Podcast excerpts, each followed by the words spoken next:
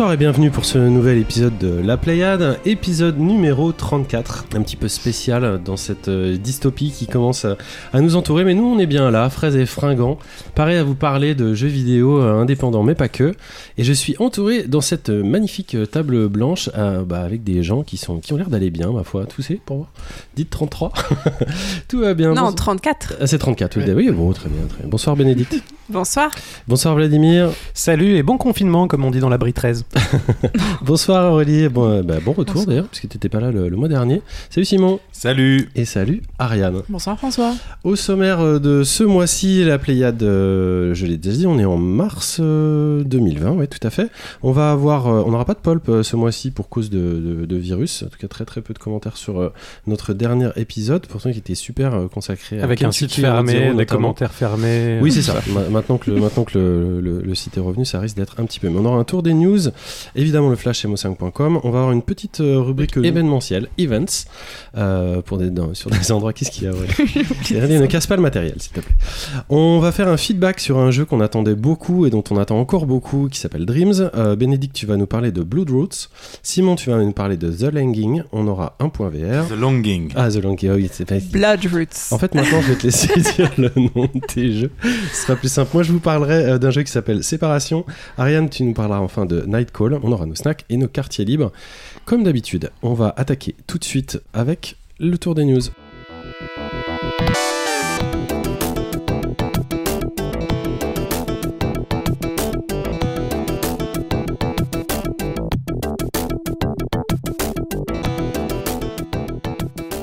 Ça fait drôle de pas commencer par le pulp. Euh, Simon, justement, quelle est ta news ce mois-ci Qu'est-ce que tu as retenu de cette actualité chargée? Fold It est un jeu sorti en 2018 euh, où les joueurs sont invités à résoudre des puzzles en pliant des protéines. Je sais pas si vous avez déjà vu ça. Absolument. Afin de comprendre leur structure principalement. Euh, actualité oblige, euh, bah, c'est de nouveaux puzzles qui sont ajoutés. Alors c'est un peu comme un jeu, on fait un petit add-on euh, permettant de jouer avec le Covid-19 qu'on adore euh, pour déterminer comment les protéines sont affectées par le virus parce que ça sert à ça. Euh, selon les chercheurs et les créateurs du jeu, euh, le fait que de nombreuses personnes humaines euh, résolvent les puzzles équivaut, voire dépasse ce qu'un ordinateur serait capable d'accomplir. Bien l'intuition humaine, c'est ça qu'ils recherchent en fait en faisant ça, parce que c'est vrai qu'on se dit, euh, donne ça à un gros ordinateur et te fera les trucs, mais en fait, l'esprit humain, des fois, a des capacités de faire des choses qu'un ordinateur ne ferait pas. On parle d'intelligence artificielle, euh, d'intelligence même pas artificielle, d'intelligence réelle. J'y ai joué. Et j'ai pris pas mal de, de plaisir au final parce que c'est euh, assez bien gamifié euh, quand on installe le jeu. Euh, on, vraiment, on joue avec ses protéines, on même comprend ce qu'on est en train de faire à peu près. C'est-à-dire qu'il faut faire en sorte que les virus ne puissent pas s'infiltrer entre deux brins de je sais pas quoi. Enfin, non, c'est très compliqué en fait. J'ai euh, passé les niveaux, j'ai contribué à la science, voilà, je- pour ce podcast. Est-ce qu'il y a des achieve- achievements? Il y a des achievements au fur et à mesure, ils te même débloquent des compétences nouvelles. Non, vraiment, ils, ils ont gamifié le truc un point où euh, en permanence, il y a, j'ai lu, il y a 1000 personnes euh, qui sont en permanence en train de jouer à ça et en train de, euh, ben, logiquement, faire avancer la science. Et pour un petit ajout par rapport à Foldit, donc que vous trouvez à fold.it, donc c'est le, site où vous pouvez télécharger le, lien du jeu. Il y a aussi Folding at Home qui est alors complètement neutre. Là, vous n'êtes pas du tout en train de jouer, vous êtes juste en train d'installer un logiciel qui va utiliser le processeur de votre ordinateur pour, vous avez déjà entendu parler de ça, hein, euh, résoudre aussi des choses qui demanderaient à un, ordi- un ordinateur seul et euh, isolé beaucoup trop de, calculs. Et là, en fait, le monde entier peut participer à la recherche en installant Folding at Home, vous tapez ça sur internet et ça vous prend uniquement les ressources qui ne sont pas utilisées sur votre ordinateur. C'est très intelligent, ça a été fait par des gens très bien.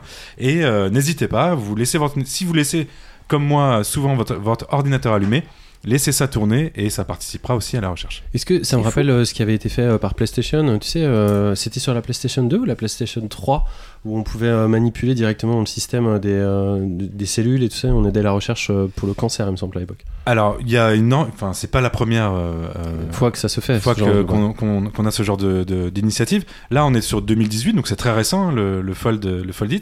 Euh, on est euh, exclusivement sur euh, la protéine et ses effets, enfin le- l'effet des virus sur les protéines. Donc on est sur un truc Très hyper précis, précis. ouais. hein.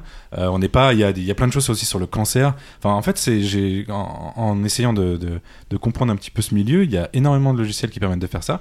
Là, ce que je trouve intéressant, c'est qu'en plus euh, du, du côté évidemment bénéfique euh, du logiciel, c'est euh, c'est assez sympa à jouer. Voilà, c'est ça que Ok. je, vous, je vous invite à, à y jouer. Ariane, Oui. quel est ton actu ce mois-ci Alors, je voulais parler de. Aujourd'hui, il y a une annonce, donc le 12 mars, euh, du nouveau jeu Lego Super Mario. Voilà, donc ça va sortir euh, dans l'année.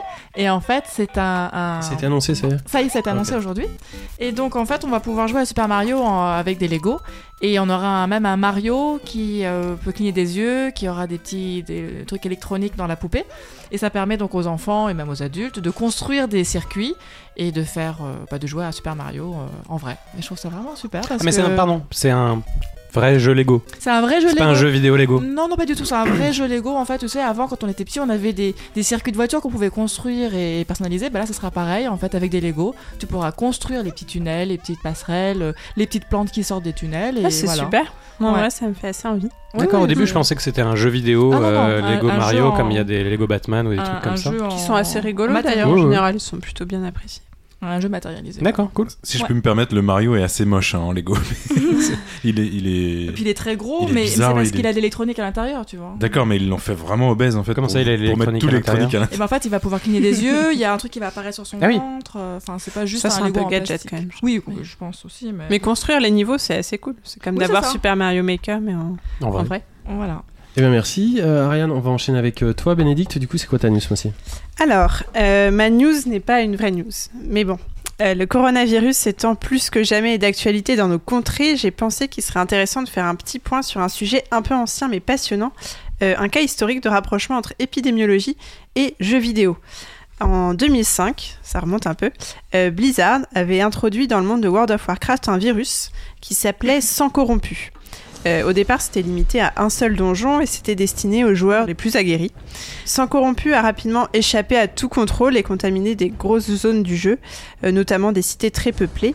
Et les joueurs ont en effet manifesté des comportements erratiques fascinants et proches de ceux qu'on peut observer lors d'une épidémie réelle. Euh, ils sont allés voir des fois de plus près ce qui se passe, comme par exemple les journalistes en cas d'épidémie, ont ignoré les consignes de sécurité, voire, et là c'est un peu plus spécifique aux jeux de guerre, contaminer volontairement d'autres joueurs. Euh, autant d'attitudes qui ont conduit à une vraie épidémie et forcé Blizzard à appliquer un patch rendant la maladie mortelle mais non contagieuse. Euh, le phénomène a immédiatement intéressé la communauté scientifique et avec son vivier de millions de joueurs humains, World of Warcraft s'avérait une bien meilleure simulation que celle réalisée en laboratoire à l'aide d'intelligence artificielle qui était trop prédictible. Donc deux articles notamment par des chercheurs iraniens et américains avaient démontré que les mondes virtuels persistants comme World of Warcraft ou Second Life par exemple étaient des terrains d'expérimentation prometteurs pour mieux connaître les mécanismes des épidémies. Il y a eu ensuite des dialogues entre euh, Blizzard et des chercheurs pour essayer de, monter comme ça des espèces de labs euh, de- d'expérimentation, mais qui je crois n'ont pas réellement abouti. Peut-être que s'ils l'avaient fait, on aurait pu empêcher la propagation du coronavirus. Qui S'il y avait encore des joueurs sur euh, Second Life aussi. Alors, Et- il y avait eu un article fascinant, je crois que c'était dans JV, sur ce qu'était Second Life aujourd'hui. Ouais, a. Avec des espèces de sectes un peu cheloues. euh, J'avais bien aimé. C'était un peu effrayant, mais c'était Oui, ça fait toujours un peu reportage de guerre. Le monde avait fait ça aussi, effectivement. On est retourné dans Second Life euh, 50 ans après. que s'est-il passé? Que reste-t-il? Il y a que des zombies, effectivement. Bon, super cool. Merci. Voilà. C'est- euh, je tiens à dire que c'est pas une, une émission euh, euh, thématique sur le coronavirus. Ouais, bien sûr que euh, si. Bah, Quand on parle d'actualité, euh, c'est un peu obligé. Est-ce que tu peux dire ce que je suis en train de faire euh, Juste non, non, surtout, non. surtout pas. Surtout. Euh, il nous reste euh, Aurélie. Toi, c'est quoi ta news ce mois-ci? J'ai parlé des Pégases. C'était la première édition cette année. C'est euh, le SNJV qui a mis en place l'Académie des arts et techniques du jeu vidéo. Et avec cette mise en place, ils ont fait la première édition des Pégases qui avait lieu au mois de mars. Et ils ont, parmi les jeux français, c'est un peu nos Césars euh, du jeu vidéo, parmi ces jeux français, ils ont sélectionné euh, plusieurs titres et ont été récompensés. Donc, euh, Plague Tale Innocence qui a quand même reçu 6 prix, donc, euh, dont meilleur jeu. Et donc, tu avais parlé au mois de juin dernier, je Ouais, crois. Mais j'avais flairé le potentiel. Euh, en meilleur jeu mobile, alors qui est aussi disponible sur console et, et PC Dead Cells, qu'on ne peut que recommander fortement. Et dont Simon avait parlé aussi euh, un petit peu plus tôt dans l'année. Parce qu'il a effleuré le potentiel. Ouais. Pareil. Euh, Il y a le, en projet étudiant, on a euh, Don't Look. Ah, ça, ça me fait super Mm. plaisir. Oui. Ouais. Parce qu'on avait vraiment flairé le potentiel. Le nez creux, le nez creux. Mais ouais, on les avait interviewés, euh, je sais plus, en octobre, euh, je crois, on avait Mhm. paru euh, ça, vous irez voir sur la- notre chaîne YouTube. Vraiment un, un jeu, euh, un jeu super, super intéressant. Et c'est tout à fait mérité. Donc après, je peux citer aussi euh, Outer Wild, que je prononce sûrement très mal, meilleur jeu indépendant étranger. Vlad pourrait nous dire, en parler, il en avait parlé aussi, sais plus quand c'était. En fait, c'est tout le programme de l'année dernière. Ah ouais. en octobre aussi, je pense qu'en septembre. C'est pas un jeu français pour le coup. Hein. Là, Non, mais non, c'est le meilleur jeu indé étranger. Ouais. Mm, mm. Ouais, alors il y en a beaucoup. Il y en a des- deux. Ah, mais c'est quoi, le- c'est quoi le spécialiste de la prix euh, du meilleur, Meilleur jeu jeu étranger vidéo étranger, Metro Exodus. Ouais, ça, ça fait mal. Ça, ça fait mal. C'est- un peu l'ambiance. Oui.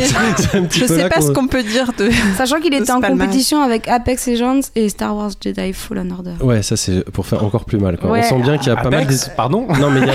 oui, J'ai bien- On J'ai pas de mal contre Apex, c'est juste qu'on sent bien que voilà, les éditeurs étrangers étaient vraiment pas, pas particulièrement euh, émus de savoir qu'il se passait ce genre d'événement en Oui, France. parce qu'il fallait candidater pour. euh, avoir, 240 euh, euros à a l'entrée quand même. Ce qui n'est pas un problème, à mon avis, ni pour, euh, ni pour Respawn, euh, ni pour.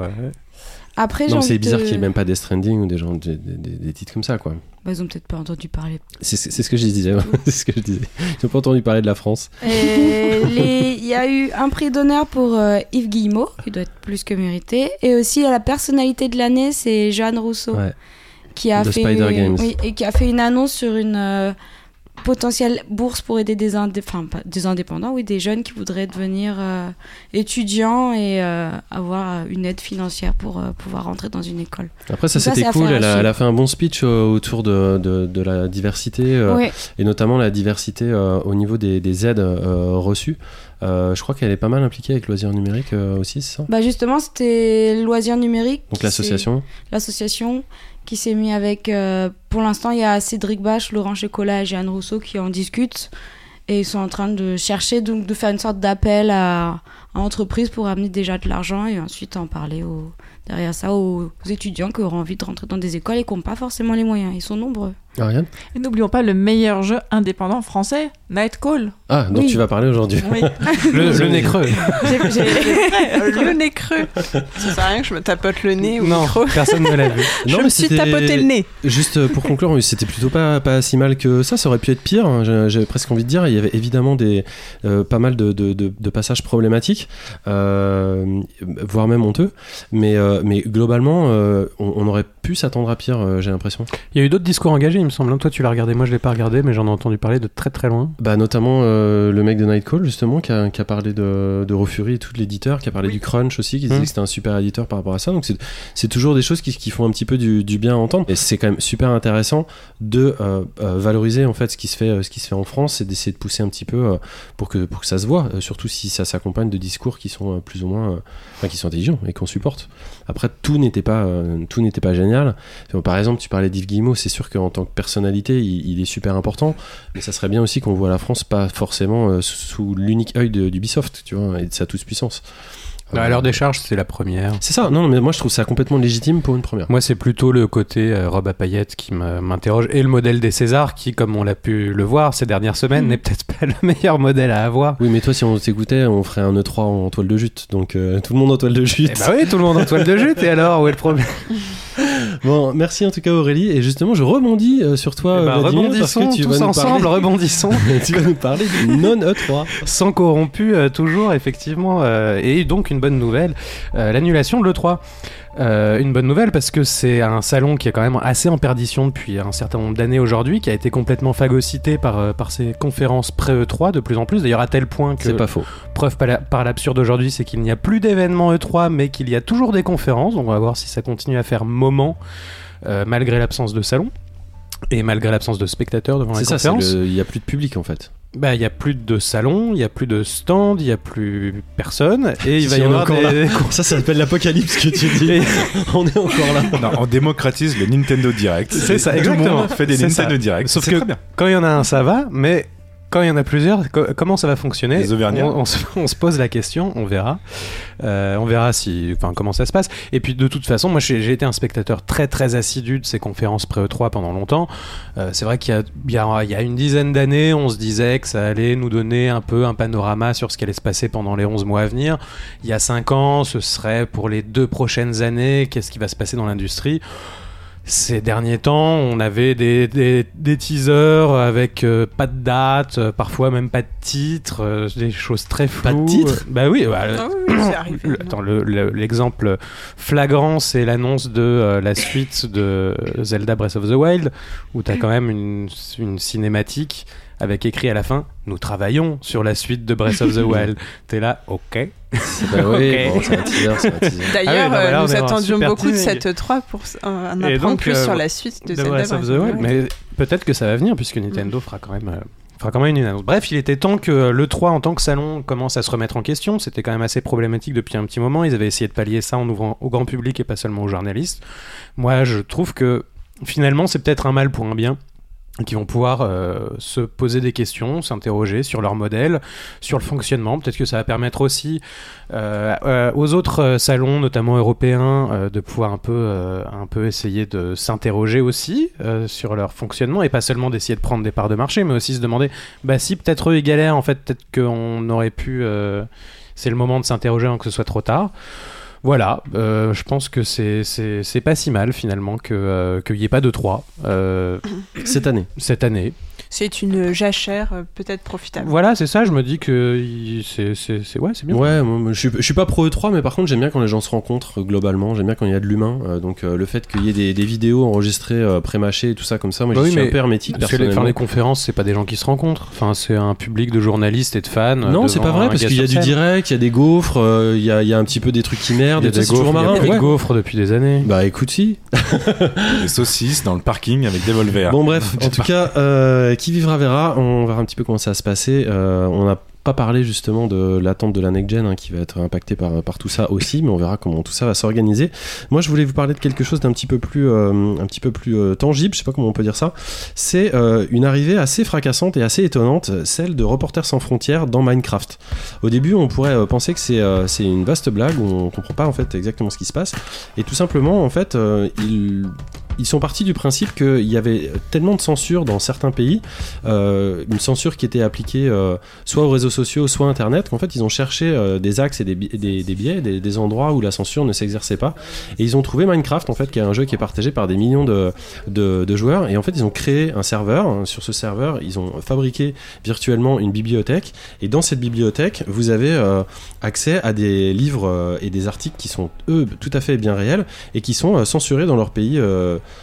d'origine, comme euh, l'Égypte, la Russie, euh, le Vietnam, l'Arabie Saoudite, enfin, des, pays qui censurent euh, des contenus, euh, des contenus intellectuels. Et euh, moi, je trouvais ça vraiment, vraiment super classe comme, euh, comme, euh, comme façon de faire. Je doute que ça soit pérenne pendant très longtemps. C'est plus, euh, à mon avis, un effet de, com et tout, parce que je, pense que les pays qui souhaitent euh, museler euh, les canaux euh, d'information sont tout à fait capables de le faire, y compris sur le jeu vidéo. Mais je voulais en tout cas souligner, euh, souligner l'initiative que je trouve tout à fait, euh, tout à fait à Bah, supporter. il risque d'envoyer un communiqué à Microsoft qui dira qu'on ferme ce serveur parce que pas de politique dans le jeu vidéo. C'est ce que je voulais dire, par Oui. exemple. Par contre, comment ça se fait qu'on n'ait pas encore de serveur euh, Minecraft, euh, la Pléiade? Ça va pas du tout, ça. Il faut immédiatement faire une laminade. Mais justement, qu'est-ce que tu fais ce soir Bah, après je- l'enregistrement je fais laminade. La craftade. La craftade, oh oui, la craftade, c'est beaucoup mieux. On va comme chaque mois terminer ce tour des news avec euh, notre euh, rendez-vous mensuel consacré au jeu à pixels et présenté par Seb22. C'est l'heure du flash mo5.com.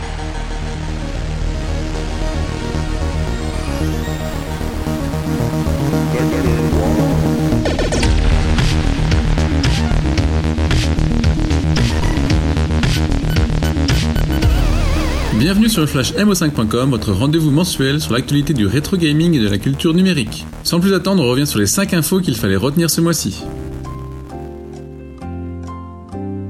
Et on commence par des enchères. Terry Dibolt est l'acquéreur du fameux prototype de la Nintendo PlayStation en deux mots. Il a décidé de mettre aux enchères cette console de Sony compatible Super Nintendo et possédant un lecteur de CD. Après tout, c'est comme ça qu'il en avait fait l'acquisition en 2009, au sein d'un lot d'objets ayant appartenu à un ancien cadre de Sony. Mais il l'avait totalement oublié, jusqu'à ce que son fils remette la main dessus en 2015. Et paradoxalement, cette découverte l'a endetté du fait de nombreux voyages qu'elle a suscités, au point de refuser une offre de 1,2 million de dollars d'un Norvégien, car il ne lui serait pas resté grand chose apparemment. La vente s'est donc terminée le 6 mars sur la somme de 280 000 dollars. J'en connais qui doivent se mordre les doigts.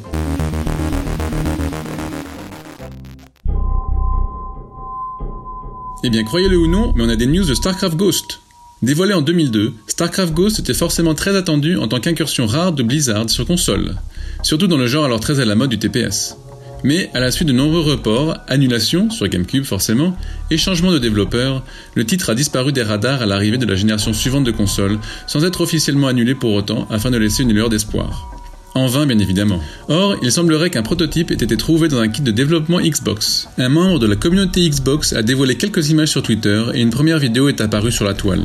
Ceux qui sont équipés pour faire fonctionner le jeu devraient sans doute facilement trouver les fichiers sur le web, mais il avait l'air hélas bien générique au final.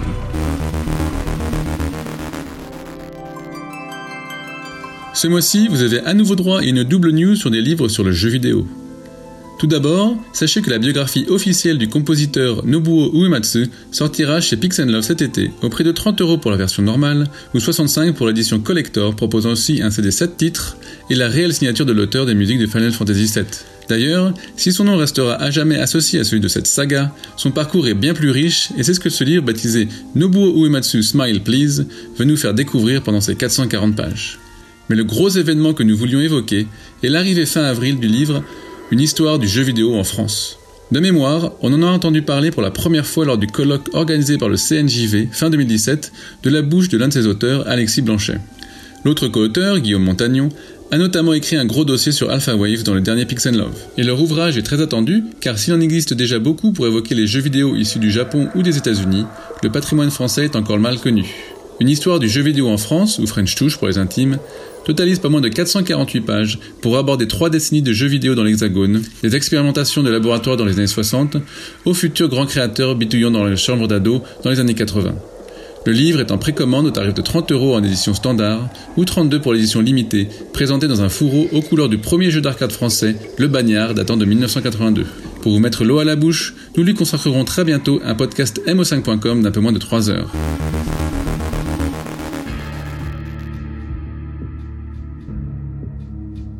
Et on termine avec une bonne grosse dose de Half-Life. Débuté en décembre 2004, Black Mesa, remake du FPS de 1998, avait d'abord été diffusé en ligne de façon incomplète puisque limité au centre de recherche éponyme. Ayant fait partie des premiers jeux validés sur la plateforme Greenlight, il avait fait son arrivée sur Steam en accès anticipé. Fin 2018, l'équipe de passionnés baptisée Crowbar Collective a annoncé que l'aventure allait enfin être complétée par la partie finale sur la planète extraterrestre Xen. C'est donc le cas maintenant, mais sachez qu'un bug sévère touche la partie multijoueur. Cependant, si vous souhaitez seulement revivre l'aventure solo, vous pourrez débourser 18 euros sans crainte. Et si cela n'étanche pas votre soif de Half-Life, sachez que tous les épisodes sont accessibles gratuitement jusqu'au 23 mars, date de sortie de Alix, le nouvel opus exclusivement dédié à la réalité virtuelle. Parce qu'il n'y a pas que des écrans dans la vie et que les rendez-vous IRL ont du bon, voici votre calendrier. Un calendrier bien vide ce mois-ci.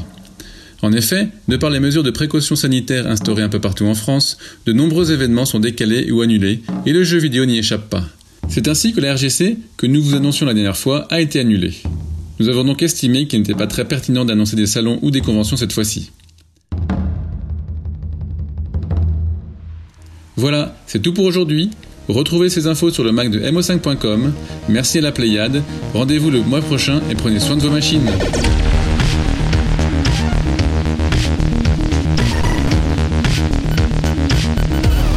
Merci Sébastien, vous pouvez accéder à toutes ces news de façon détaillée sur le Mac de mo5.com et dans ce flash à la Playade chaque mois pour suivre euh, bah, l'essentiel de l'actualité autour du classique gaming. On va enchaîner. Si je peux me permettre une petite parenthèse pour dire que j'ai été voir le dernier Clint Eastwood qui s'appelle le cas Richard Jewell, donc Richard Jewell en, en États-Unis. Euh, et il y a une scène assez émouvante euh, que j'ai trouvé assez, assez jolie où Richard Jewell et son avocat jouent un, une bande d'arcade. J'ai pas réussi à retrouver le nom de ce jeu, euh, mais euh, voilà, ça a été traité de façon assez euh, assez simple et naturelle d'aller dans une bande d'arcade et il joue à un jeu très très vieux. euh, je pense que c'est en 86 à ce moment-là. Euh, et voilà, c'est- un clin d'œil. C'est un clin d'œil. Je trouve que en, en 2000, euh, en 2020, avoir Clint Eastwood qui nous parle un petit peu de de rétro gaming euh, comme ça, c'est une scène qui est assez longue, hein, qui prend son temps euh, et qui marque l'époque en disant on est dans les années 80, il joue aux jeux vidéo et c'est pas des gros geeks et c'est assez cool. Alors après, juste à ce niveau-là, c'est euh, sur l'historique des, des, des jeux comme ça. On fait une grosse digression, mais, mais peu importe. Euh, donc on, a- on avait retrouvé euh, des, traces d'un jeu euh, forain euh, au tout début du, 20e siècle. Mais euh, historiquement, les Américains ont un rapport très particulier avec les jeux de tir. hein. Il faut le savoir. Ils ont, ils ont beaucoup de, de, simulations de chasse. Et en fait, il y a sur certaines personnes, dans certaines familles, c'est très courant en fait que les, dans les années 80, il y avait des, simulateurs sur écran et tout ça pour les, pour, pour les papas en fait, en train de pour s'entraîner à chasser. Et il y a aussi cette idée de transmission chez, les gens qui aiment la chasse aux États-Unis, d'apprendre à- à- aux fils, en plus c'est assez genré généralement, euh, à tenir une arme et tout. Donc euh, C'est un sujet très passionnant, mais c'est très Clint Eastwoodien. comme, là, euh, là en l'occurrence, c'est vraiment une salle d'arcade. ce qui m'étonne, c'est que tu me dis j'étais ému. Alors je sais pas si c'est la scène ou si c'est le fait qu'il joue fait, un jeu, mais il, il arrive, et donc Richard Jewell, c'est quelqu'un d'assez imposant physiquement, et je me suis dit, ils vont faire le cliché qu'on a toujours vu dans les films, d'avoir quelqu'un de l'époque qui joue aux jeux vidéo et donc qui est forcément un peu rabaissé dans sa situation, dans sa, dans sa condition. Mais là, il y a l'avocat qui est un mec super enjoué, euh, qui arrive et qui joue avec lui, et j'ai trouvé ça assez, euh, assez cool, ok. vraiment, en, en 2020. On va enchaîner avec une petite rubrique, donc celle que je vous disais euh, au tout début de l'émission. Peut-être qu'on ne la refera pas, peut-être que ça sera quelque chose qui va revenir. En tout cas, c'est la rubrique Events.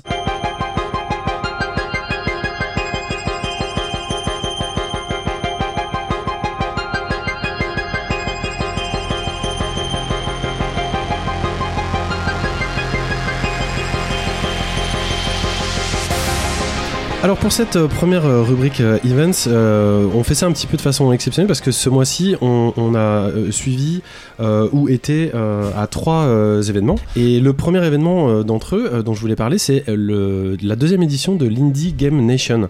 Alors l'Indie Game Nation, c'est un petit festival indépendant qui s'est tenu du 7 au 8 mars euh, 2020 euh, et qui est évidemment 100% indé comme je viens de le dire. C'était à Lizard euh, Digital et en fait ça permet pendant sur deux jours à pas mal de studios, euh, une petite vingtaine de studios, de venir présenter un petit peu euh, ce qu'ils font, de rencontrer euh, des professionnels, des éditeurs, des élèves aussi, qui présentent aussi de leur côté certaines, certaines créations, et il y a des conférences qui, sont, qui sont organisées.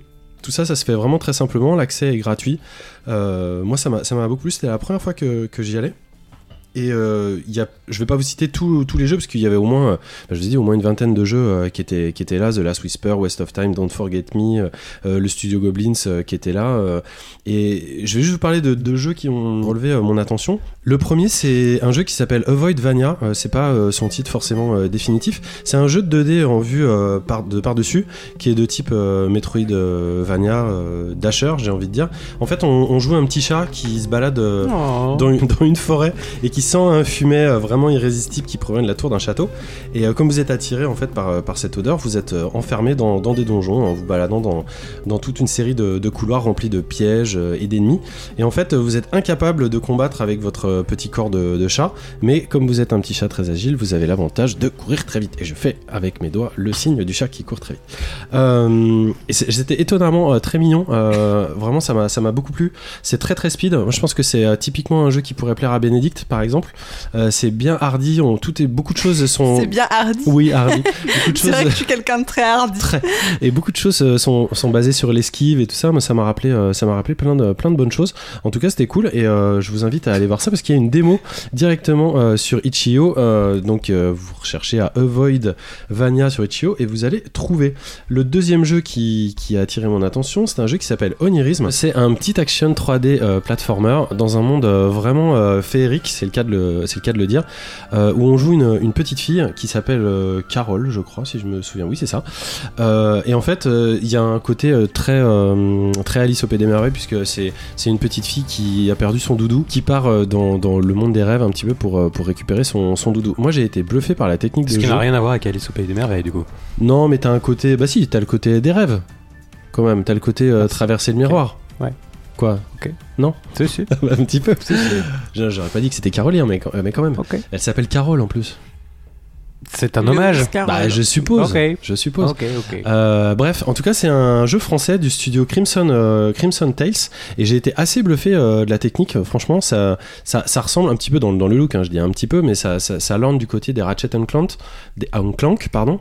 Mais vraiment looké euh, très, euh, très petite fille et tout, euh, tout mignon. Donc le, le jeu est encore en, en dev, hein, bien sûr. Euh, mais allez voir ça, euh, c'était euh, très intéressant. Et toi, Ariane, est-ce que tu avais vu un jeu en particulier qui, qui t'a marqué? Oui, alors on a testé un jeu avec François qui s'appelle Infusion. C'est un jeu étudiant euh, et c'était un espèce de platformer puzzle qu'on jouait à deux, euh, plutôt rigolo.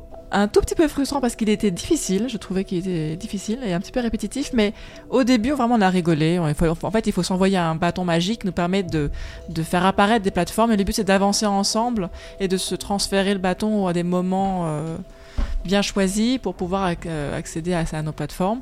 Et donc on, on- on a fait ça et puis euh, bah, j'ai regardé aussi Onerim, c'était très mignon. Et euh, mais voilà, sinon j'ai pas vu grand chose. J'avoue, j'étais assez déçue. Euh, Il y avait un, vous savez, les jeux euh, romans un petit peu euh, inspirés de mangas japonais Qui autour du roman. Voilà. Ouais. Il y en avait un aussi sur la Grèce antique qui était prometteur, mais encore au début un petit peu, encore, euh, tu vois, au début, donc euh, il n'y avait pas beaucoup de contenu.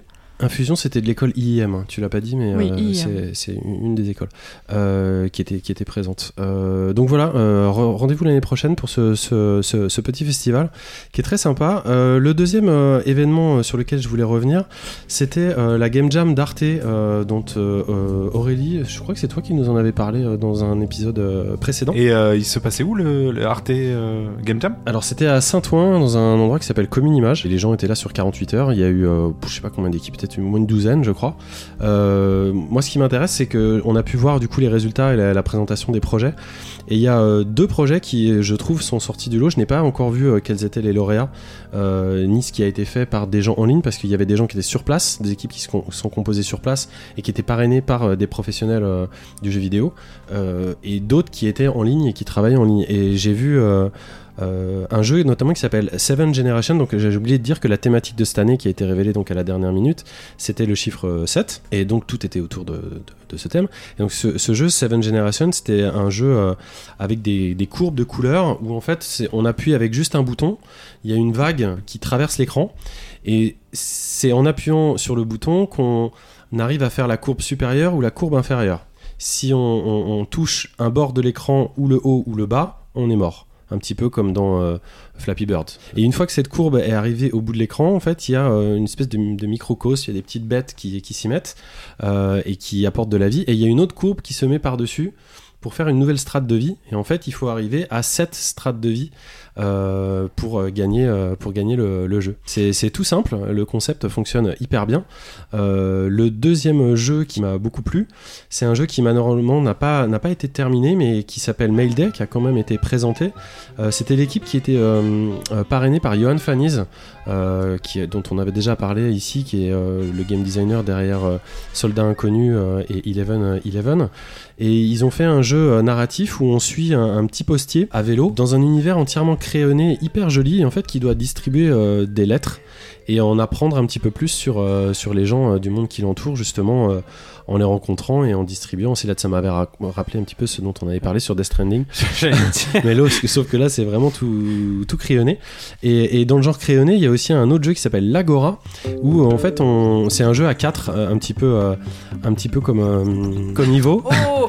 Euh, mais cette fois, euh, c'est encore plus délire. C'est en fait, on, on est un lapin et on doit euh, faire de la fornication euh, entre lapins. Et c'est à celui qui aura le plus de petits lapins un peu partout. Ah, c'est La plus pro- proche de Genital Justin. Et ça, se- ça se joue sur un, ça se joue à 4 sur, le- sur un seul clavier. Donc c'est une espèce de, de- de jeu de rythme Un mélangé peu à un jeu de, sur un clavier. euh. Ouais, c'était excellent. La bonne nouvelle de tout ça, c'est que vous pourrez retrouver euh, tous ces jeux euh, jouables sur, euh, sur le site euh, directement euh, dédié qu'on va mettre en lien sur notre site internet. Donc vous pourrez essayer toutes ces petites démos. La dernière euh, chose sur laquelle je voulais revenir, le dernier événement, c'est une rencontre avec la revue euh, Immersion dont on vous avait déjà parlé. Cette rencontre euh, a eu lieu à l'école de médecine et c'était la troisième et le sujet était le théâtre et le, jeu vidéo. Donc l'école de médecine c'est à Paris parce que Simon me fait des- gros yeux et c'était une table ronde donc au sujet de cette, thématique qui était organisée en compagnie de, plusieurs, metteurs en scène qui travaillent notamment sur le spectacle immersif.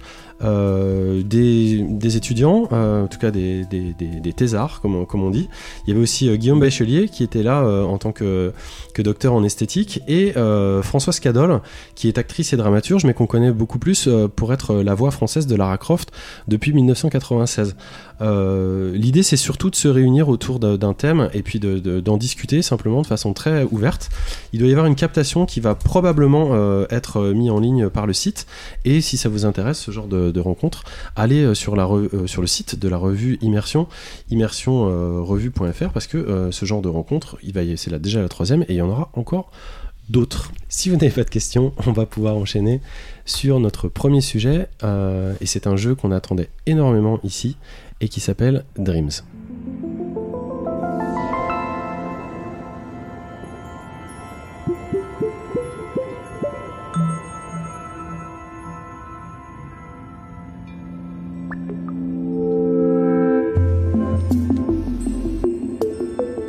Dreams, c'est un jeu et une plateforme de jeu et un outil créatif euh, développé par Media Molecule et édité par Sony Interactive Entertainment. Euh, c'est sorti le 14 février 2020, jour de la Saint-Valentin, sur PlayStation 4. Et c'était en, accès anticipé euh, depuis avril 2019. Vous avez forcément entendu parler. Media Molecule, hein, on les connaît. hein, leur ADN, c'est deux Little Big Planet et deux euh, au compteur. Euh, puisque le, le- avec leur fameux éditeur de niveau, en tout cas pour euh, Little Big Planet. Euh, Vlad, tu me regardes un petit peu sous le côté, mais le, Little Big Planet 3 n'a pas été fait par Media Molecule, mais par Sumo Digital. Little Big Planet, c'était quand même vraiment l'essence même de, Dreams, hein, c'est l'essence même du, studio. Il était sorti en, en 2008 et il avait ce- cette, faculté incroyable de promettre de générer des, niveaux en 2D euh, platformer et puis d'avoir un éditeur très très poussé pour créer soi-même ses propres niveaux, puis les partager avec la communauté. En 2011, euh, ils ont ajouté ce qu'on appelle des contrôlinateurs qui permettaient de contrôler des objets directement à partir de la manette en assignant euh, des fonctions à chaque touche pour contrôler par exemple des véhicules euh, à partir de, la manette euh, PlayStation. Et un an après, ils ont sorti un, petit crossover qui s'appelait euh, euh, Little Big Planet Karting, qui est pas très connu parce que les, serveurs n'ont pas tenu euh, très longtemps. Euh, mais qui, permettait déjà de personnaliser son, son Sackboy, donc le, personnage du jeu, et aussi de créer des cartes, des niveaux, des règles, des armes, et là encore de, les partager. Enfin, euh, Little Big Planet 3, qui est sorti euh, en novembre 2014, déjà, et qui est disponible déjà sur PS4, hein, faut pas l'oublier, euh, permettait lui de, lier les niveaux les uns euh, entre les autres, de créer des hubs, euh, des systèmes de quêtes, tout ça pour dire que Dreams vient pas de nulle part et est vraiment là dans la tête des développeurs comme un, comme un défi et comme un défi excessivement difficile, difficile à atteindre. Il y, y a un solo donc qui, qui existe, toi tu, tu as pu le faire Aurélie? J'ai fait que le solo. Je me suis dit, euh, est-ce que ce jeu peut se valoir pour son mode solo? Pas pour le prix. Je trouve qu'il est peut-être un peu cher pour juste proposer le mode solo qui me paraît un peu court et un peu simpliste. Mais je me suis mis dans l'idée que j'étais un peu un public casual euh, ou une- un parent et son enfant qui avait envie de découvrir un jeu euh, un peu onirique. Et je trouve qu'il fonctionne très très bien. Si on se met dans l'idée qu'on est un joueur pas très hardcore gamer et qu'on veut avoir une expérience qui est à la fois douce et puis euh, qui est simple. Et tu peux raconter ton expérience du, jeu solo, justement? Ah oui, pardon. On joue un bassiste qui, qui se fait virer de son groupe parce qu'il a, il a beaucoup d'ego, en gros. Et euh, ça passe par différentes phases dans le jeu où il y a de la plateforme et aussi de, de la résolution d'énigmes pour essayer qu'il retrouve sa place dans le groupe. Donc il se rend compte qu'en fait, ah, bah, c'est bien d'être sympathique. Et euh, les phases de plateforme sont simples, on saute, on peut planer et on peut taper. Les phases d'énigmes sont je clique, euh, je peux parler, c'est des trucs très très simples. Mais du coup, ça le rend abordable pour beaucoup de personnes, je pense. Et c'est une bonne entrée dans le jeu vidéo et dans tout ce que peut proposer euh, la création d'un jeu. Et pour répondre à la question que tu te posais, est-ce que tu penses que tu, tu- tu trouvais ça un peu cher, mais donc euh, c'est pas du tout suffisant. De toute façon, le, enfin, je suppose, à t'entendre, c'est pas suffisant pour acheter le jeu, le fait d'avoir que le solo. Ouais. C'est vraiment une proposition vitrine qui est là plus pour expliciter euh, les capacités de, de l'outil derrière, montrer quelques genres. T'as dit, il y a plateforme, il y a du point and clip, je crois qu'il y a de la course aussi. Ouais, mais on manque de, de très bons jeux pour euh, un public euh, d'enfants.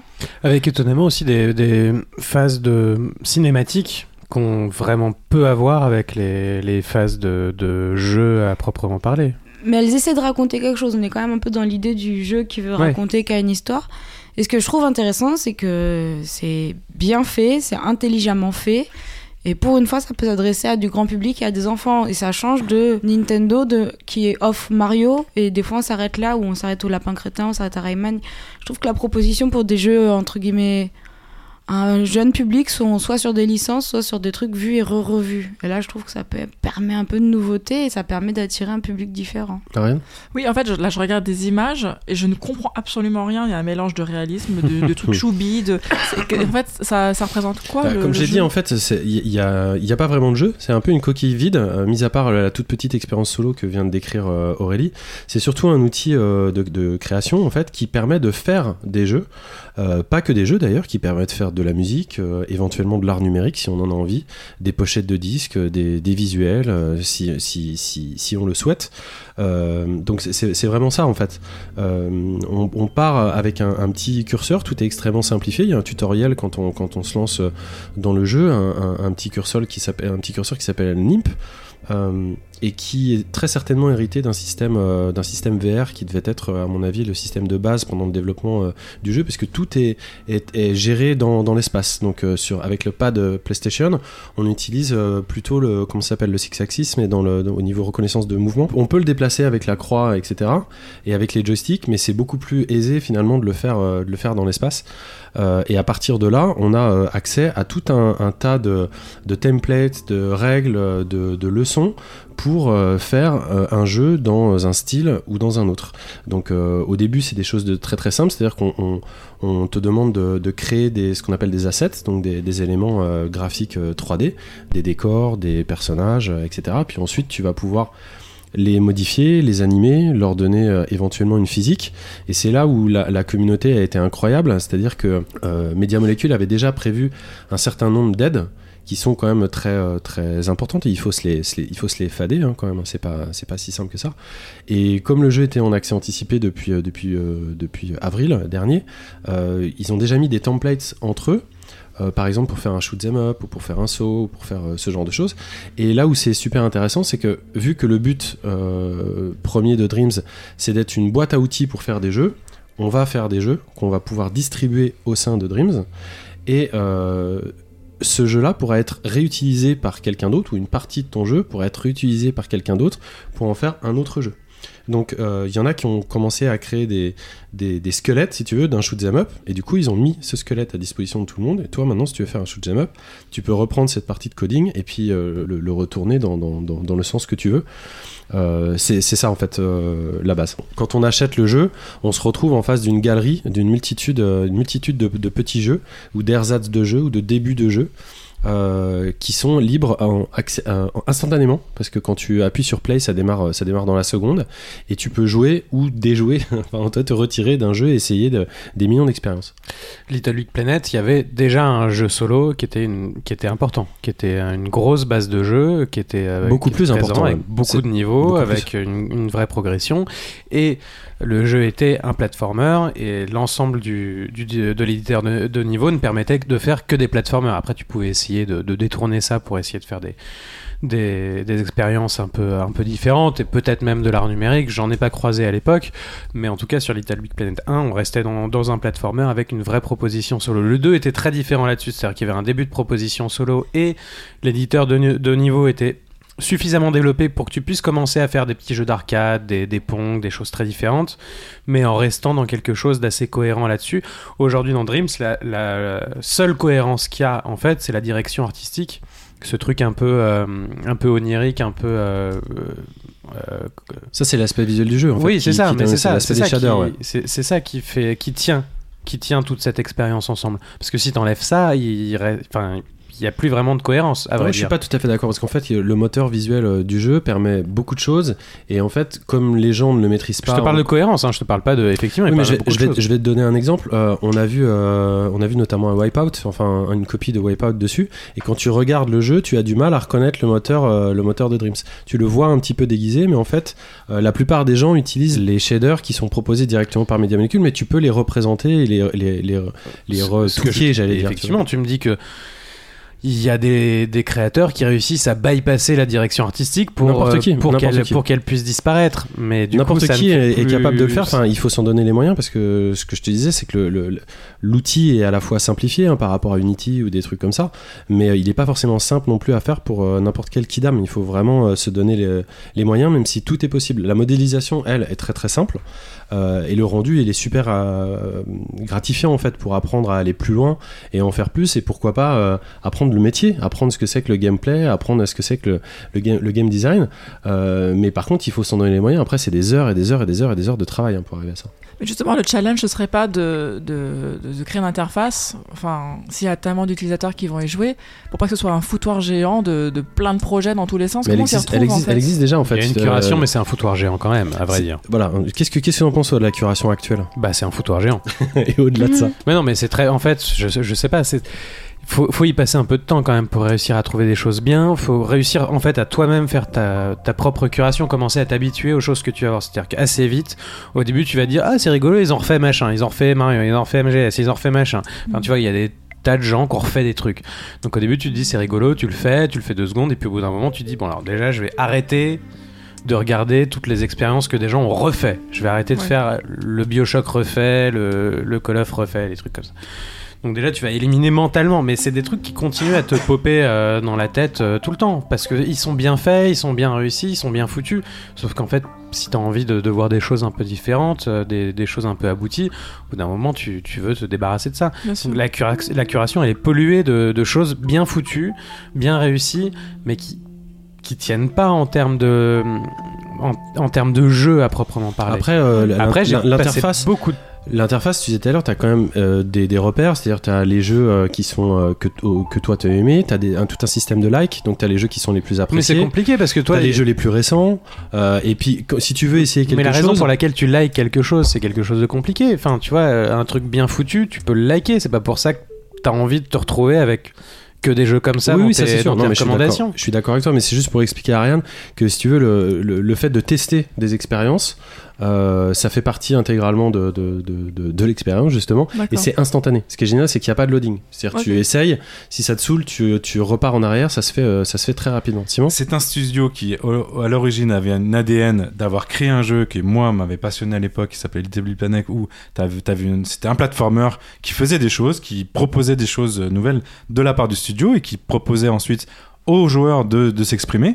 Et aujourd'hui, ils ne font que proposer aux joueurs de s'exprimer, ils ne proposent plus rien eux-mêmes. Non, non, non, non, Et je, ça- je peux pas laisser ça. Je peux pas laisser dire ça. Ah, Aurélie, si. Aurélie. Si. Euh, Moi, je l'ai vu autrement. Quand j'ai quand j'ai commencé à jouer, je me suis dit, bon, c'est chiant, c'est.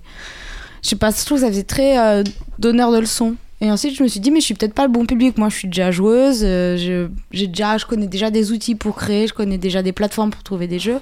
Et j'ai plus vraiment pris l'idée que c'était pour s'adresser à un plus grand public. Et que du coup, l'expérience solo, mine de rien, elle est cliché, mais elle est cliché si on est habitué aux jeux choupi mimi, sauf que le grand public, il pense plus FIFA et GTA et Call of qu'un jeu choupi mimi avec une histoire autour d'un d'un bassiste qui se fait virer de son groupe et Le il y a grand- vraiment Attends, quand Simon. même une ouais, Il faut pas. Déjà, l'histoire du bassiste, moi, ça a représenté euh, euh, même pas 10% sur mon, mon temps de jeu. C'est-à-dire que c'est encore une fois, c'est pas le jeu. Tu n'achètes pas ça pour jouer à l'histoire du bassiste. C'est une démo de ce que l'outil est capable de faire, mais en rien en gameplay. Et de toute façon, ce jeu ne s'appelle pas Little Big Planet. Ça s'appelle Dreams et c'est Non, une mais il n'y a, pas de- plateforme. y a pas de proposition. C'est une plateforme dans le sens où c'est euh, une plateforme dans laquelle on va trouver une multitude de jeux. Donc ça s'appelle bien une plateforme, ça. Oui, mais tu tu demandes pas aux gens de, de construire ta plateforme, tu la construis un peu de base et ensuite ça se. Mais il n'y a aucun autre éditeur qui a été capable de faire ça. Je trouve que donner le- Si, la, capacité pour mais- 30 euros à n'importe quel joueur de pouvoir créer son propre jeu, c'est juste admirable. C'est non seulement je l'encourage, mais je trouve ça non seulement génial d'avoir réussi à faire ça, Moi, je trouve ça. et, et- et aussi admirable que toi tu aies une frustration en te disant ah mais moi j'adorais le gameplay de Media Molecule et j'aurais préféré un jeu Media Molecule plutôt qu'un outil Media Molecule bah très bien mais dans ces cas-là attends leur prochain jeu ils vont en faire d'autres Pourquoi pas mais là c'est pas le sujet là je suis vraiment euh, ça, vraiment étonné qu'on ait ce débat parce que pour moi c'est euh, c'est euh, c'est c'est c'est 5 étoiles direct Ils n'ont pas réussi à s'exprimer avec leur outil. Ça- ah eux-mêmes Bah oui. Il n'y a pas de C'est c'est proposition. des gens géniaux, c'est des, c'est des gens moi que j'ai vu dans le passé qui, avaient un génie de, non, mais la- de la plateforme, qui avaient un génie du, du gameplay, qui avaient un génie de ce que tu veux dans le jeu vidéo. Et là, ils ont juste proposé un outil. Sans s'exprimer. J'entends, j'entends ce que tu dis et ça, ça par, par contre, c'est, c'est valable. C'est-à-dire que le, le- leur démo, leur propre démo, en fait, n'est peut-être pas au niveau euh, là où on l'entendait.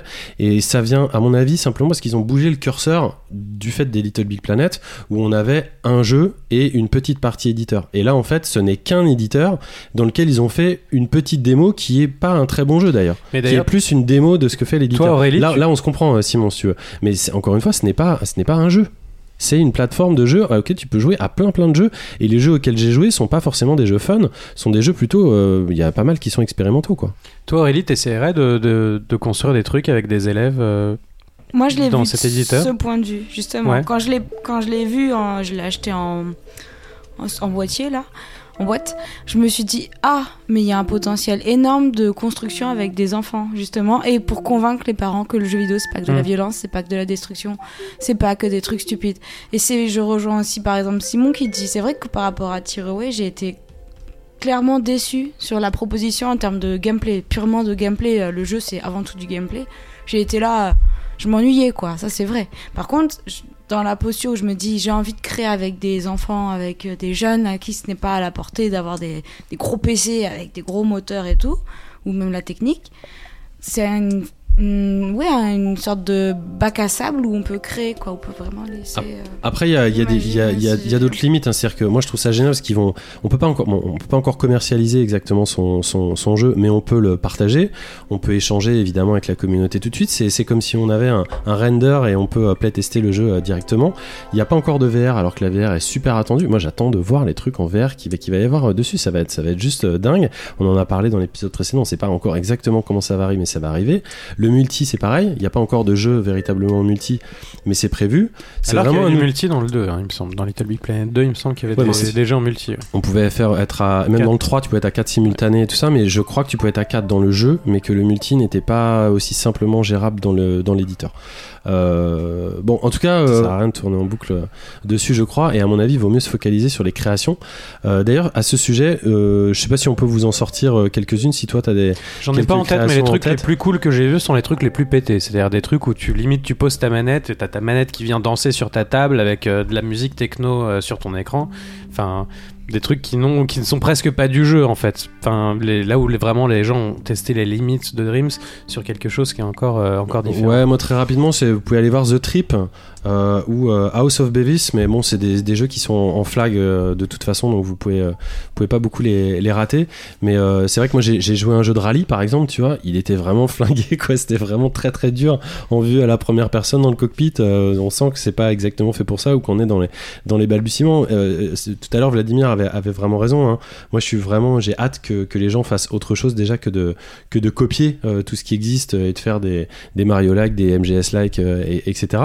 D'ailleurs, il y a, y a un Little Big Planet 4 au sein de, de Dreams, mais qui est, qui est tout en 3D et qui est pas, qui est pas plus euh, fulgurant que ça. En tout cas, moi, c'est vraiment wait and see parce que je trouve c'est génial de mettre dans les mains une plateforme de développement euh, dans les gens pour si peu cher. Euh, peu importe qu'il y ait un jeu ou pas euh, dedans, après c'est aux gens d'en faire quelque chose et c'est ça le, vrai défi de toute façon. Il est même possible, je sais pas euh, exactement à quelle échéance, mais que le jeu soit porté sur PC, donc ça, pourrait, ça pourrait encore plus ouvrir des choses. C'est en questionnement, je te vois hocher la tête, mais c'est déjà en questionnement. Je participe pas à la question des jeux PS4 sur En tout cas, si vous avez euh, vu des choses euh, dont vous aimeriez, par exemple, qu'on qu'on- qu'on parle, ou en tout cas qu'on qu'on essa- qu'on essaie, euh, n'hésitez pas à nous, à nous en parler sur nos, nos réseaux sociaux. C'est une nouvelle rubrique de- du podcast. Pourquoi pas? Pourquoi pas? Parce que Dreams. Est tellement original, euh, pourquoi pas? En tout cas, allez voir ça. Et euh, Cette semaine dans Dreams. Ça. mais il y a tellement de nouveautés, moi je trouve ça, je trouve ça vraiment génial. Enfin, vous l'avez entendu de toute façon. Et euh, Simon, je vais te convaincre, t'inquiète pas. On va enchaîner avec euh, notre premier, euh, notre première chronique. Et euh, c'est Bénédicte qui va nous parler d'un jeu qui porte le nom bah, bien bénédictien, bien de souffrance. C'est moi qui ai, Bénédictin. qui ai participé au brainstorming sur le nom de ce jeu. Non, pas Et du ce- tout. Ce jeu, c'est Blood Roads.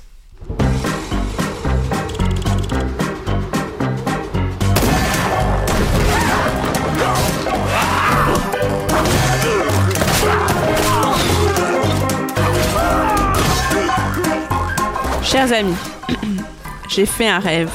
Aurais-je l'éloquence de Martin Luther King pour en parler? Rien n'est moins sûr.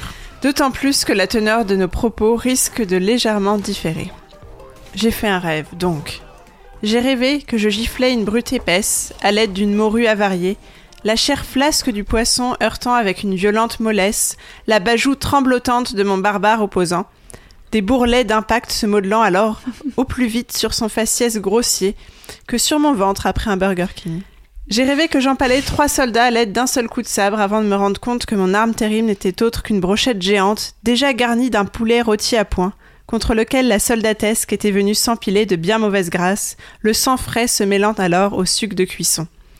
J'ai rêvé que je détruisais du sol au plafond des cabanes, des palais, des maisons, et que chaque colonne, chaque pavé, chaque brin de chaume était autant de pics mortels pour les hordes d'opposants possédés jetés à mes trousses.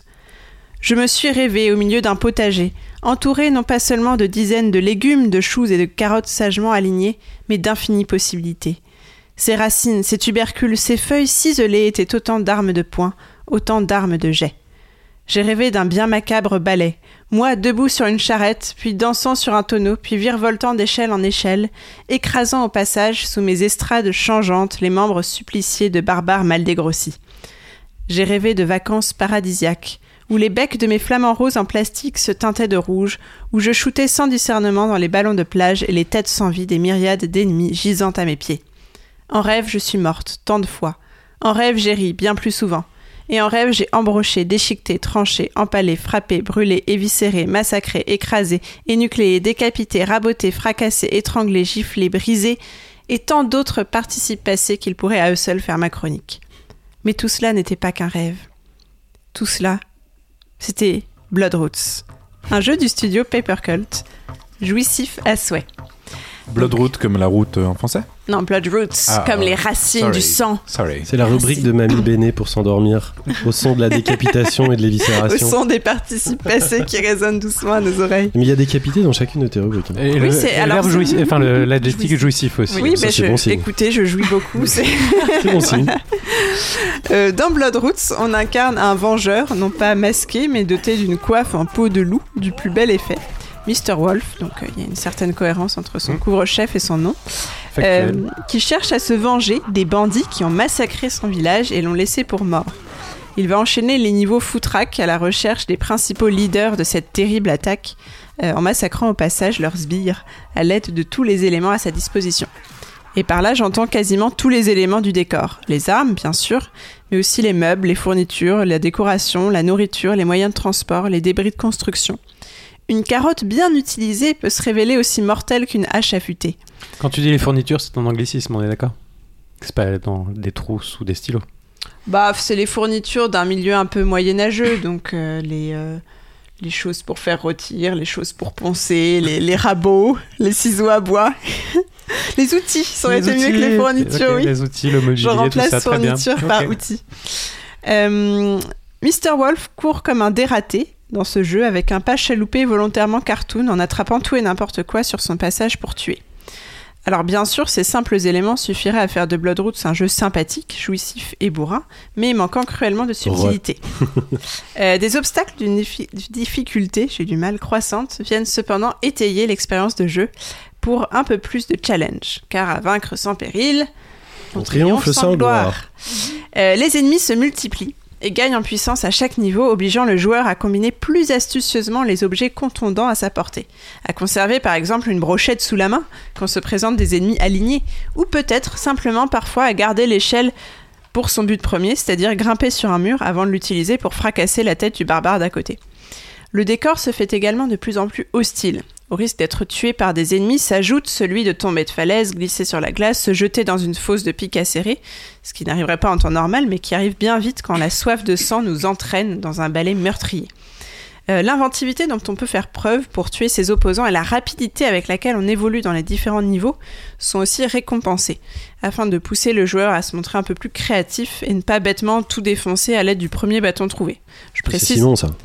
Que chaque, euh, chaque niveau est noté, comme dans, dans Hotline Miami, ils sont notés aussi, Ouais. si je me trompe pas. Moi, Entre euh, autres, entre autres, entre autres. ma, ma note moyenne est de C. Hein, voilà. Bref. Pour terminer un niveau, tous les ennemis qui y sont présents doivent être tués et il faut également rejoindre la sortie, ce qui s'avère parfois l'étape la plus compliquée. Combien de fois j'ai couru vers le niveau suivant, pleurant et riant à la fois tant le soulagement était intense, avant de déraper et de tomber dans le vide avec un hurlement muet, sachant que j'étais condamné à recommencer tout le niveau et planter à nouveau carottes et sabres dans un nombre incalculable d'hostiles bedaines. Au fur et à mesure de notre avancée, l'histoire de vengeance de Mr. Wolf suit son cours. Ce n'est certainement pas l'atout principal du jeu, les ficelles du scénario ne brillent pas par leur subtilité, mais les provocations futiles des ennemis de notre anti-héros suffisent à titiller notre soif de violence. De toute façon, moi, ma soif de violence, elle est assez aisément titillée. Je vous l'avoue. Euh, le tout dans un décor cartoon à souhait, un Weird West, c'est comme ça qu'il s'appelle, plutôt rigolo qu'on aime repeindre en rouge. Du sang de nos ennemis, hein, je précise, au cas où la subtilité vous a échappé. Bref, Bloodroots, c'est drôle et nerveux. Peut-être pas le jeu de l'année, mais une bien chouette récré. Euh, c'est disponible sur Switch, PS4, Xbox One et PC. Et si vous êtes un peu stressé par le coronavirus, Trump ou simplement votre voisin de palier, vous auriez tort de vous en priver. Mieux vaut vous défouler en rêve que dans la réalité. Que dire? Il y a- Ça reste à, à démontrer quand même. Ah, le révolutionnaire qui parle. Ah bah écoute, a- si tu veux faire un bain de sang dans la réalité, Vlad, je... Est-ce qu'il y a du multi ou pas? Euh, alors, les, hum, je crois pas que tu puisses jouer en multi, mais tu peux comparer tes scores. Euh, Il y a des leaderboards à chaque niveau si tu es connecté à Internet pendant que tu joues et tu peux voir les combos euh, qu'ont partagé les gens, les scores. euh. Mais toi, t'as fait d'essai, etc. ça t'énervait pas? Tu, tu t'avais. Oh, moi, je suis pas du tout compétitive. Alors, je suis pas compétitive euh, contre des gens que je vois pas. Contre des gens qui sont dans la même pièce avec moi, oui, Là, mais tu les tues. je, je- tu sais, c'est c'est impossible. C'est comme dans Golf Blitz quand tu vois que, que les mecs ils font des scores incroyables. Tu, tu faut être humble. Faut réaliser que on n'aura pas la, magie euh, qu'ils ont avec une carotte et un poisson qui combinent pour faire un lance-flamme. Sinon, Et Devolver a raté ce jeu, c'est ça? Alors, Parce que tu décris, c'est vrai que ça fait tu très décris un Devolver. très beau jeu Revolver. Tout à fait. Euh, le rouge, pas forcément politique, mais le rouge de sang. Le rouge Euh, à sang. tu, tu décris un jeu qui aurait, je pense, plu, plu Bah, à certains. Il m'a plu, donc forcément il plairait à Devolver. voilà, Ah, c'est toi le tampon intimement- Devolver. Est-ce qu'on peut quand même préciser que c'est une sorte de hack and slash platformer euh, à la Oui, c'est troisième vrai que j'ai pas personne, un trop peu vu du précisé dessus, le, parce que- le genre. C'est Ouais. un, c'est très bien décrit. Ah. Voilà, c'est ça. C'est un hack and slash platformer avec une sorte Ouais, la de troisième personne, euh, un peu Voilà. 3D ISO, quoi. Entre Voilà. le dessus et 3D ISO. ouais. Le, le graphisme est très euh, T'as dit cartoon. cartoon. Voilà, je sais pas si je dirais vraiment beau, Un peu mais euh, c'est rigolo. Ça va avec l'aspect voilà très foutraque de, de ce jeu. C'est cartoon, mais ça va. Voilà, Combien- ça passe. Cartoon, mais honnête? Cartoon, mais honnête. Little Big, Little Big Adventure. Cartoon, mais pas carton. combien de combien de- d'heures de jeu euh, pour arriver à la fin à peu près? Alors moi, j'ai pas terminé, mais je crois que c'est assez court. Euh, il me semble que c'est entre 5 et 6 heures. Euh, moi, j'y ai joué 3 heures pour l'instant. D'accord. Ça a le look d'un jeu tablette en, en mieux, je trouve, Voilà. comme ça. Mais euh, ça a l'air bien cool. Bah, merci beaucoup, euh, Mais de rien. On va enchaîner avec euh, toi, Simon. Tu vas nous parler de ton fameux jeu que je n'ose à peine prononcer, mais que je vais quand même tenter, qui s'appelle The Longing. La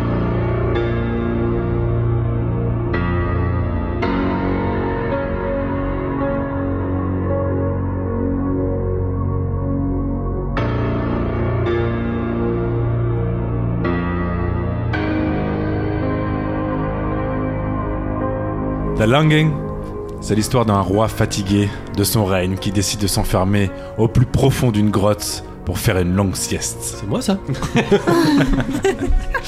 Vous, vous n'êtes pas ce roi, vous incarnez Shade, son plus fidèle serviteur qui a la tâche, lui, a priori, d'attendre le réveil du roi sans jamais quitter l'antre.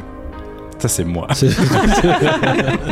Le problème, c'est que sa sieste, comme toute bonne sieste, ne va pas durer quelques heures, une après-midi. Euh, ça va durer 40. Non, 400 jours. Figurez-vous que ces 400 jours, c'est exactement le temps que vous allez devoir attendre dans ce jeu. Alors au début, bah évidemment, vous dites 400 jours. euh, Alors vous faites, va. vous faites un rapide calcul, ça vous arrive, euh, ça vous fait arriver le 16 avril 2021. J'ai fait le calcul par rapport au jour on enregistre aujourd'hui. Euh, ça fait aussi euh, 9600 heures, ou euh, 576 000 minutes, ou 3 560 secondes, ou 13 épisodes de la Pléiade, ce qui est beaucoup plus simple à compter. Mais le jeu vous met là, et vous met un petit timer en haut euh, de votre écran qui vous dit 400 jours, et vous voyez les secondes commencer à défiler. Et là vous dites, mais je suis où là? On parle de quoi? Voilà, dans un chronomètre inversé, là. Jusqu'à... On est bien sur un décompte, c'est-à-dire qu'on est en face, donc on est ce petit être euh, insignifiant, donc on est en 2D, hein, sur- on est sur du point and click plateforme assez basique, et le roi nous dit vraiment, je vais faire une petite sieste, je reviens dans 400 jours. À plus. Ah, il prévient. Il dit, euh, j'ai besoin de me reposer là, mon, mon fardeau est bien trop important euh, ces dernières années, là j'ai besoin de- d'aller faire autre chose. Et il nous dit, mais surtout, euh, je te donne deux tâches, un d'attendre les 400 jours, et de deux, ne, ne pas sortir de l'antre. Voilà, on démarre comme ça ce jeu. Alors, on est évidemment invité aux jeux vidéo ici, hein, on- tout le monde en a fait dans sa vie. On se dit que 400 jours, c'est pas 400 jours, hein, c'est très bien que ça va être euh, accéléré par euh, un scénario incroyable qui va nous, nous emmener de chapitre en chapitre. Euh, bah là, sauf que quand on fait rien, on- les secondes, elles défilent en haut. hein. et en fait, euh, Comme ta les, chronique en fait. les 400 jours, les 400 jours, et je vous assure 5 que minutes où on sait toujours pas ce que c'est? Mais si, si, euh, moi je trouve les- ça très clair. on- en fait, très rapidement, on se retrouve à 399 jours, hein, puisque euh, on n'est plus à 400 jours, parce qu'il y a des secondes défilent. Et là, on se dit, bon, ok, je, je vais y aller, je vais forcément euh, arriver à quelque chose de- d'incroyable. C'est pas possible qu'on m'ait mis un scénario aussi intéressant euh, dans la main pour ne pas euh, m'offrir une expérience de jeu vidéo euh, la plus belle qui soit. Donc, on se retrouve dans sa petite chambre. Et on, on a une petite bibliothèque. Et on se rend compte que quand on commence à lire un livre, les secondes défilent plus vite. Et on commence à lire ce livre. Et le livre est plutôt intéressant. Et en lisant le livre, les secondes défilent, défilent, défilent. Et notre petit antre, dans lequel on s'est euh, à peu près lové, euh, bah, nous indique qu'on peut faire certaines choses assez basiques, hein, comme dans un tout point and click qui se respecte, comme prendre un objet, l'ins- l'inspecter, prendre un objet, le mettre dans son inventaire, euh, et essayer de faire avancer l'histoire. Il se trouve que ce petit décompte en haut, encore une fois, il y a 399 jours, 23 heures, 50, allez, 7 minutes et quelques secondes au moment où on se rend compte qu'on est en train de jouer à un jeu qui va durer beaucoup trop longtemps.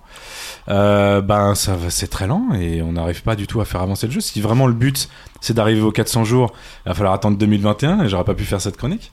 Sauf Ça, si t'as commencé en 2019. Euh, oui, il vient de sortir le jeu, c'est ça. Ah. Sauf Ouais. si t'es un voyageur Il temporel. est sorti le 5 mars, on m'a demandé tout à l'heure. Sauf si t'as pas 2020. joué. Ça aurait pu être une autre. Et j'aurais été sur YouTube. Sauf que personne n'a pu y jouer avant. Il se trouve que on commence à se dire, bah, on est dans un point and click, donc on va faire avancer notre personnage, hein, qui est encore un- une fois un petit personnage. Euh, on saurait pas trop le. Comment vous diriez vous De suie avec des, des yeux jaunes. C'est ça, des gros yeux jaunes, euh, globuleux, euh, et il a l'air comme assez frêle. Et donc on se dit, bon, on va aller visiter un petit peu ce monde qui a l'air monstrueux, cette grotte, cette antre. Et il va tout doucement. C'est-à-dire qu'on lui dit, bah va là, et puis il y va petit à petit. C'est-à-dire que il y va pas à pas. Et euh, franchir un tableau, ça prend 5 minutes, physiquement. C'est-à-dire que là, on se retrouve à se dire, bah, je vais aller voir un peu plus loin, je vais aller. On nous donne quand même une quête a priori, c'est- c'est-à-dire de construire un lit, euh, d'essayer de faire en sorte qu'on soit plus ou moins heureux pour attendre ces fameux 400 jours. Euh, et dès qu'on doit euh, aller un peu plus loin, bah c'est lent, c'est très très très lent, et il n'y a aucun moyen d'accélérer. Comme je ta vais- chronique. bah, Figure-toi que je suis assez méta, mais ma chronique va excessivement refléter un petit peu ce que j'ai ressenti pendant ces longues heures de jeu, puisque, en fait, euh, je vais vous parler un petit peu de qui a créé ce jeu, donc c'est des Allemands. Euh, et je m'en suis, j'étais pas au courant tout de suite. Et quand je suis allé voir, c'est quand même les créateurs. Enfin, en tout cas, la, la nation qui crée euh, euh, le truck euh, Simulator, ouais. Un peu de respect quand même. qui bah, justement, on est un petit peu dans le même concept, hein, c'est-à-dire vous allez en chier parce que vous aimez ça, hein, un petit peu. C'est ce qu'ils aiment exprimer des fois les Allemands. Euh, là, en l'occurrence, on est là-dedans, C'est toi qui parles. Hein. tu, tu es responsable de tes paroles. Hein.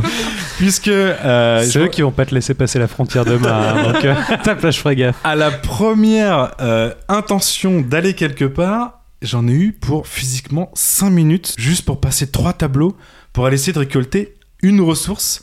Et ensuite la ramener dans mon antre, qui m'a repris 5 minutes pour la ramener dans mon antre. Et en fait, euh, bah, j'étais sur internet parce que je me suis dit, mais en fait, je suis pas du tout en train de jouer un jeu. Et ben si. Et donc, je me suis rendu compte que notre euh, développeur et euh, créateur du jeu qui s'appelle Ansem Pita du studio Solf, Solf basé à Stuttgart, a voulu créer un, un concept de, de patience, de, euh, de prise de, de- de contrôle de soi-même pour pas devenir fou. Parce que je vous, avoue que, je vous avoue que c'est assez passionnant dans le sens où euh, les fameux jours là qui défilent, dont je parle depuis le début, Eh ben en fait c'est vrai, c'est-à-dire qu'il va vraiment falloir patienter 400 jours ou évidemment trouver d'autres moyens de finir le jeu. Et t'as joué beaucoup toi? Parce qu'il doit y avoir des astuces pour jeu? accélérer le jeu et tout, non? Je ne connais personne aujourd'hui qui ait fini le jeu sans tricher.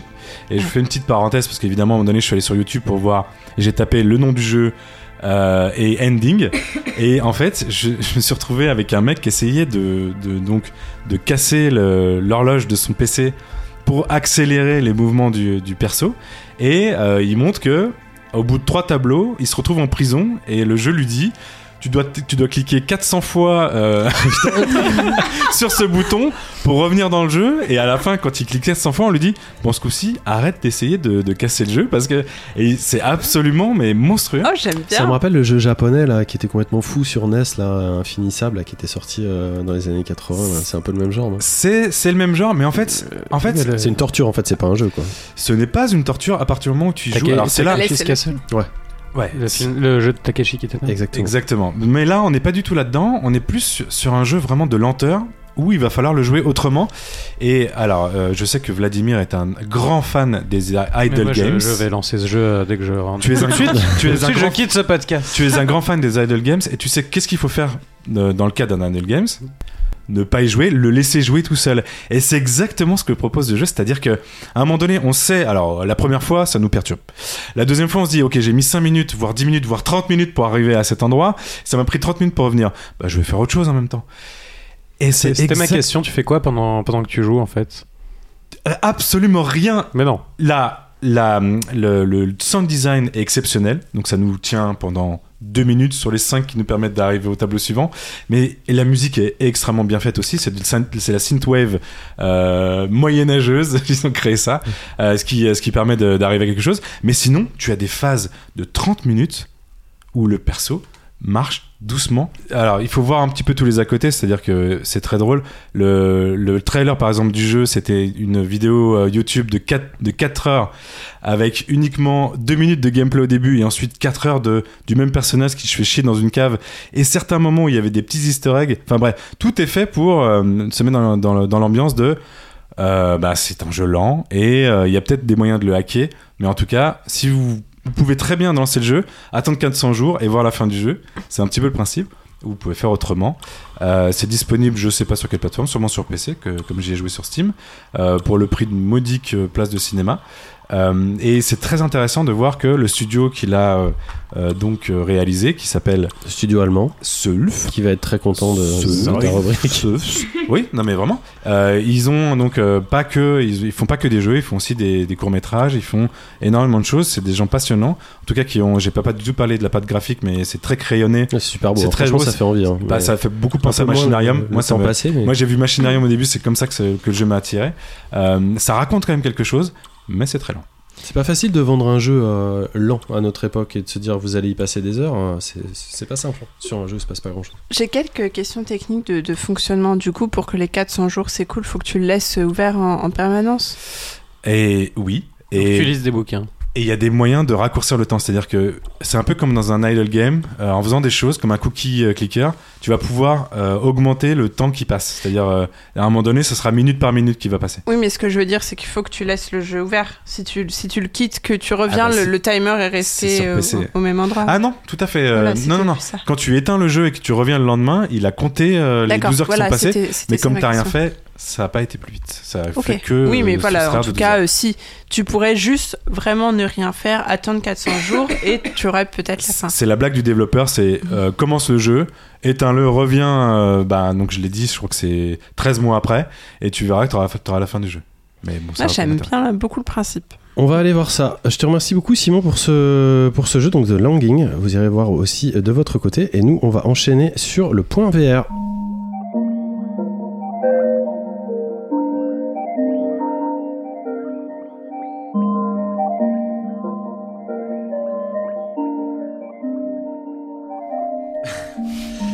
Non mais je vous sens jouer et je préfère ça parce que le mois dernier vous étiez pas bien pas bien chaud hein, pendant le point VR. Donc le point VR du mois, euh, un, un, petit point VR, j'ai envie de dire presque comme d'habitude. Euh, un peu business euh, au début. Je voulais juste rappeler que le casque de Valve, l'index en fait de Valve, le casque VR Valve Index, il faut le dire dans le bon sens, sinon ça prête à confusion. marche très très bien et est en rupture de stock un petit peu partout. Simon, tu vas certainement dire que c'est une rupture de stock qui est, qui est organisée. Je ne Pas du pas. tout, ils en avaient fait 10 et. C'est- extraordinaire. En tout cas, euh, ça marche plutôt bien. Et le Vive Cosmos Elite de HTC, lui, euh, a ouvert ses précommandes. Donc, euh, t'es toujours mort de. Moi, je vais commencer Oh, à hey, cafeter. hein. On Attention, parce à que rire, je sais. déjà pas mal. Je sais, je sais, je sais, je sais. Euh, dans le même ordre d'idée, euh, je vous avais parlé aussi dans un des épisodes passés euh, de Facebook euh, Horizon. Euh, qui était euh, la nouvelle euh, plateforme sociale VR. ils font tous le casque avec la main, mais c'est vraiment n'importe quoi. Et eux, ils vont débuter le test de l'alpha fermé un petit peu plus tard dans le mois de mars. Donc ces choses-là avancent. On ne sait pas si on va les voir tout de suite, pas plus que la réalité virtuelle ou la réalité plutôt augmentée chez Apple, qui apparemment préparait une application nouvelle de réalité augmentée. Et oui, monsieur Vladimir, et oui, c'est comme ça. Il faut vivre avec son Ça fait trois ans de podcast que tu m'annonces euh, la. Mais parce qu'il y en a déjà La- oui, la réalité virtuelle Ah, d'Apple, ou la réalité augmentée Mais elles d'Apple, existent déjà. ou le, sais, ça d'Apple. existe déjà Bah bien sûr. Oui. La réalité augmentée d'Apple, ouais, c'est c'est dans les AirKits déjà, dans, dans, les- dans tous les smartphones et Mhm. téléphones. Mais Mais pas le, pas le device euh, qu'on attend sur les, les lunettes, ça c'est Mhm. sûr. qu'on attend. Oui, enfin qu'on attend. Moi, je l'attends pas particulièrement. Je l'attends par curiosité. Euh, ah, D'ailleurs, à propos de lunettes, il y a aussi la société Nreal qui a dévoilé de, de- dévoilé de nouvelles euh, lunettes de réalité euh, augmentée pour euh, euh, concurrencer le Medépa surtout. Oui, bah qui Bah, je sais pas. Le Google, Ouais, bah, le qui- Google Lens peut-être Non, l'HoloLens Ah. 2. Euh, et c'est c'est assez, euh, c'est assez bizarre, c'est assez design. Qu'est-ce que t'en penses, toi, Ariane C'est moche. qu'elle a mangé Non, mais un au-delà du cornichon moche. moisi. euh, Un pangolin, j'ai Ouais. l'impression qu'elle a mangé un pangolin. On dirait des lunettes de, de natation. C'est pas gentil pour le pangolin. Bon, Aurélie, aide-moi là parce que ça va être la panique. Toi, tu aimes bien, tu aimes bien, la. VR. Euh, Moi, j'ai un truc VR à dire, hein, si tu veux. Ah Je bah, vas-y, vas-y, les vas-y. fesses, voilà. Quoi Pendant non, mes fesses vont très bien. Je te remercie. Oui, je, je voulais rapidement vous parler d'une initiative qui m'a intriguée, euh, qui s'appelle D'un seul geste et qui a communiqué un peu partout dans le métro parisien ces dernières semaines. Simon, Simon, ça suffit. Alors non, il ne s'agit pas du geste que Simon vient de faire. C'est quoi alors C'est quoi Bruno Mais il s'agit d'une formation au premier secours en VR. euh, que je pensais au départ à l'initiative du gouvernement, mais pas du tout. Euh, c'est un organisme privé qui dé- dispense des formations en entreprise avec euh, des casques VR et des mannequins connectés. Euh, J'ai eu du mal à percevoir les avantages de la formation au regard des, des méthodes plus Par rapport à une traditionnelles. vraie vie et un vrai mannequin. Voilà. Ouais. Mais il semblerait qu'elle représente un certain gain de temps, euh, parce qu'ils ont peut-être pas besoin de dépêcher des formateurs sur place. Mais Pour eux, du coup, un gain de temps pour eux. Oui, Oui, c'était marqué sur le site euh, plus facile à caler dans l'agenda Outlook de vos employés. Point .fr. Euh, je suis plus sceptique sur un autre des avantages mis en avant, la gamification, qui, si trop exagérée, n'aide peut-être pas à se projeter dans des conditions Dans réelles conditions de vie réelles, oui. mort. Voilà, je pinaille peut-être un peu, mais ça m'a semblé étrange. Si ça vous intéresse, en tout cas, d'en apprendre plus sur cette initiative, vous pouvez retrouver plus d'informations sur leur site d'un seul geste tout attaché.fr.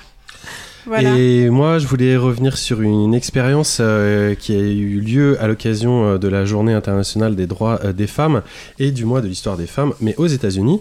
Euh, c'est quelque chose qui a été proposé par Facebook et qui s'appelle VR for Inclusion Women in Tech, qui en fait était une expérience destinée euh, à, à aider euh, l'inclusion euh, au travail euh, à destination des femmes qui, qui mettent en, enfin qui ont encore des difficultés à se faire respecter sur sur le lieu de travail. En fait, VR for Inclusion Alors, c'est Women pas in les Tech. femmes qui ont du... non, des mais c'est difficultés à se faire respecter sur le travail. Non, mais soyons clairs. bah, c'est pas dans cet ordre-là, si, mais en tout cas, elles ressentent des difficultés, bien malheureusement, Oui. à se faire respecter Mais sur leur lieu la- de travail. Oui, non, la la phrase dans le bon sens. Je t'en prie, j'adore parce que tu. Non, mais tu- là, le mois dernier, c'était pareil. Tu m'avais repris sur les soldats et que c'était Oui, oui. bien, que c'était chouette qu'il y ait Non, des mais- soldats, et évidemment, je suis critique. Non, non, mais c'est pas les femmes qui ont du mal à se Mais, faire parle, mais respecter le parle-en, toi, de ces sujets-là. Je, je- je précise qu'à l'écoute du dernier podcast, l'intervention de Vlad était très utile parce qu'effectivement, à tendance, c'était là. Oh là là, j'espère que que tout va bien aller pour eux. Avec non, mais moi aussi, je prends les sujets des femmes, je prends les sujets des soldats, et lui, il est là, euh, le 3 s'arrête, et c'est une bonne nouvelle. Bref. Prends des trucs un peu touchy que je puisse te reprendre. Continue. Bref, VR for Inclusion Women in Tech, euh, donc ça a été. Euh, ce sont des, des c'est une expérience en fait de 15 minutes, c'est un film à 180 degrés euh, qui, suit, qui suit des femmes sur leur lieu de travail qui rencontrent des difficultés du fait de leur lieu de travail, est-ce que je suis bien clair, je souligne bien, je, je stabilote bien. C'est un bon début. Et qui, qui vont aider en tout cas les spectatrices à développer de l'empathie et, du, et, et trouver des, des, manières, des astuces de ne pas être soumis à ce genre, euh, de, ce genre de difficultés, en tout cas de les aider dans ce genre de difficultés. Euh, c'est. Euh, Alors, tu de mettre des droits au mec, globalement. Oui, mais enfin, tu peux malheureusement aller en prison pour ce genre de choses. Là, ça t'apprend plutôt de la communication non violente et à faire les choses un petit peu mieux pour arriver à des fins un peu plus efficaces. En mmh. tout cas, si ça vous intéresse, vous pouvez aller voir ça sur le site vr4inclusion.facebook, enfin .fb.com. Euh, on en a fini quasiment avec ce micro.vr, mais on va enchaîner avec euh, ma chronique de jeu euh, qui concerne un jeu en réalité virtuelle sur le PlayStation VR et ça s'appelle Séparation.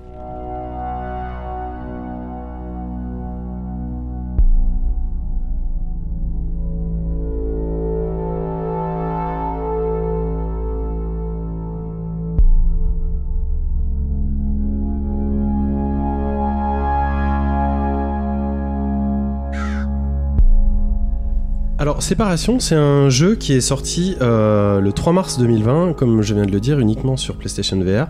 Et qui avait, le premier prototype a été développé sur Oculus Rift, mais est passé au PSVR dès lors que, Sony a proposé de, soutenir le, développement.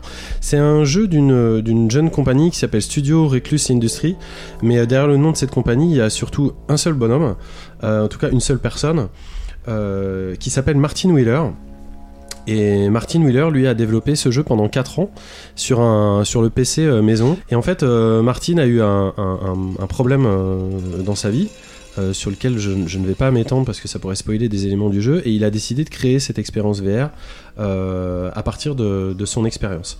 Euh, on pourrait considérer Separation comme un adventure puzzle first person walker, mais en VR, et qui a pour sujet principalement le vide. C'est une sorte de voyage spirituel et solitaire. Alors c'est pas comme mon snack Be Calm du mois dernier où on était déjà spirituellement et, et, en voyage sur un bateau. Là, on est bien, on est bien à pied, mais euh, dans un monde euh, complètement, euh, complètement onirique. On dit, on dit un peu trop onirique dans, dans ce podcast, mais, mais, mais, peu importe. On dit jouissif aussi. On dit jouissif euh, aussi.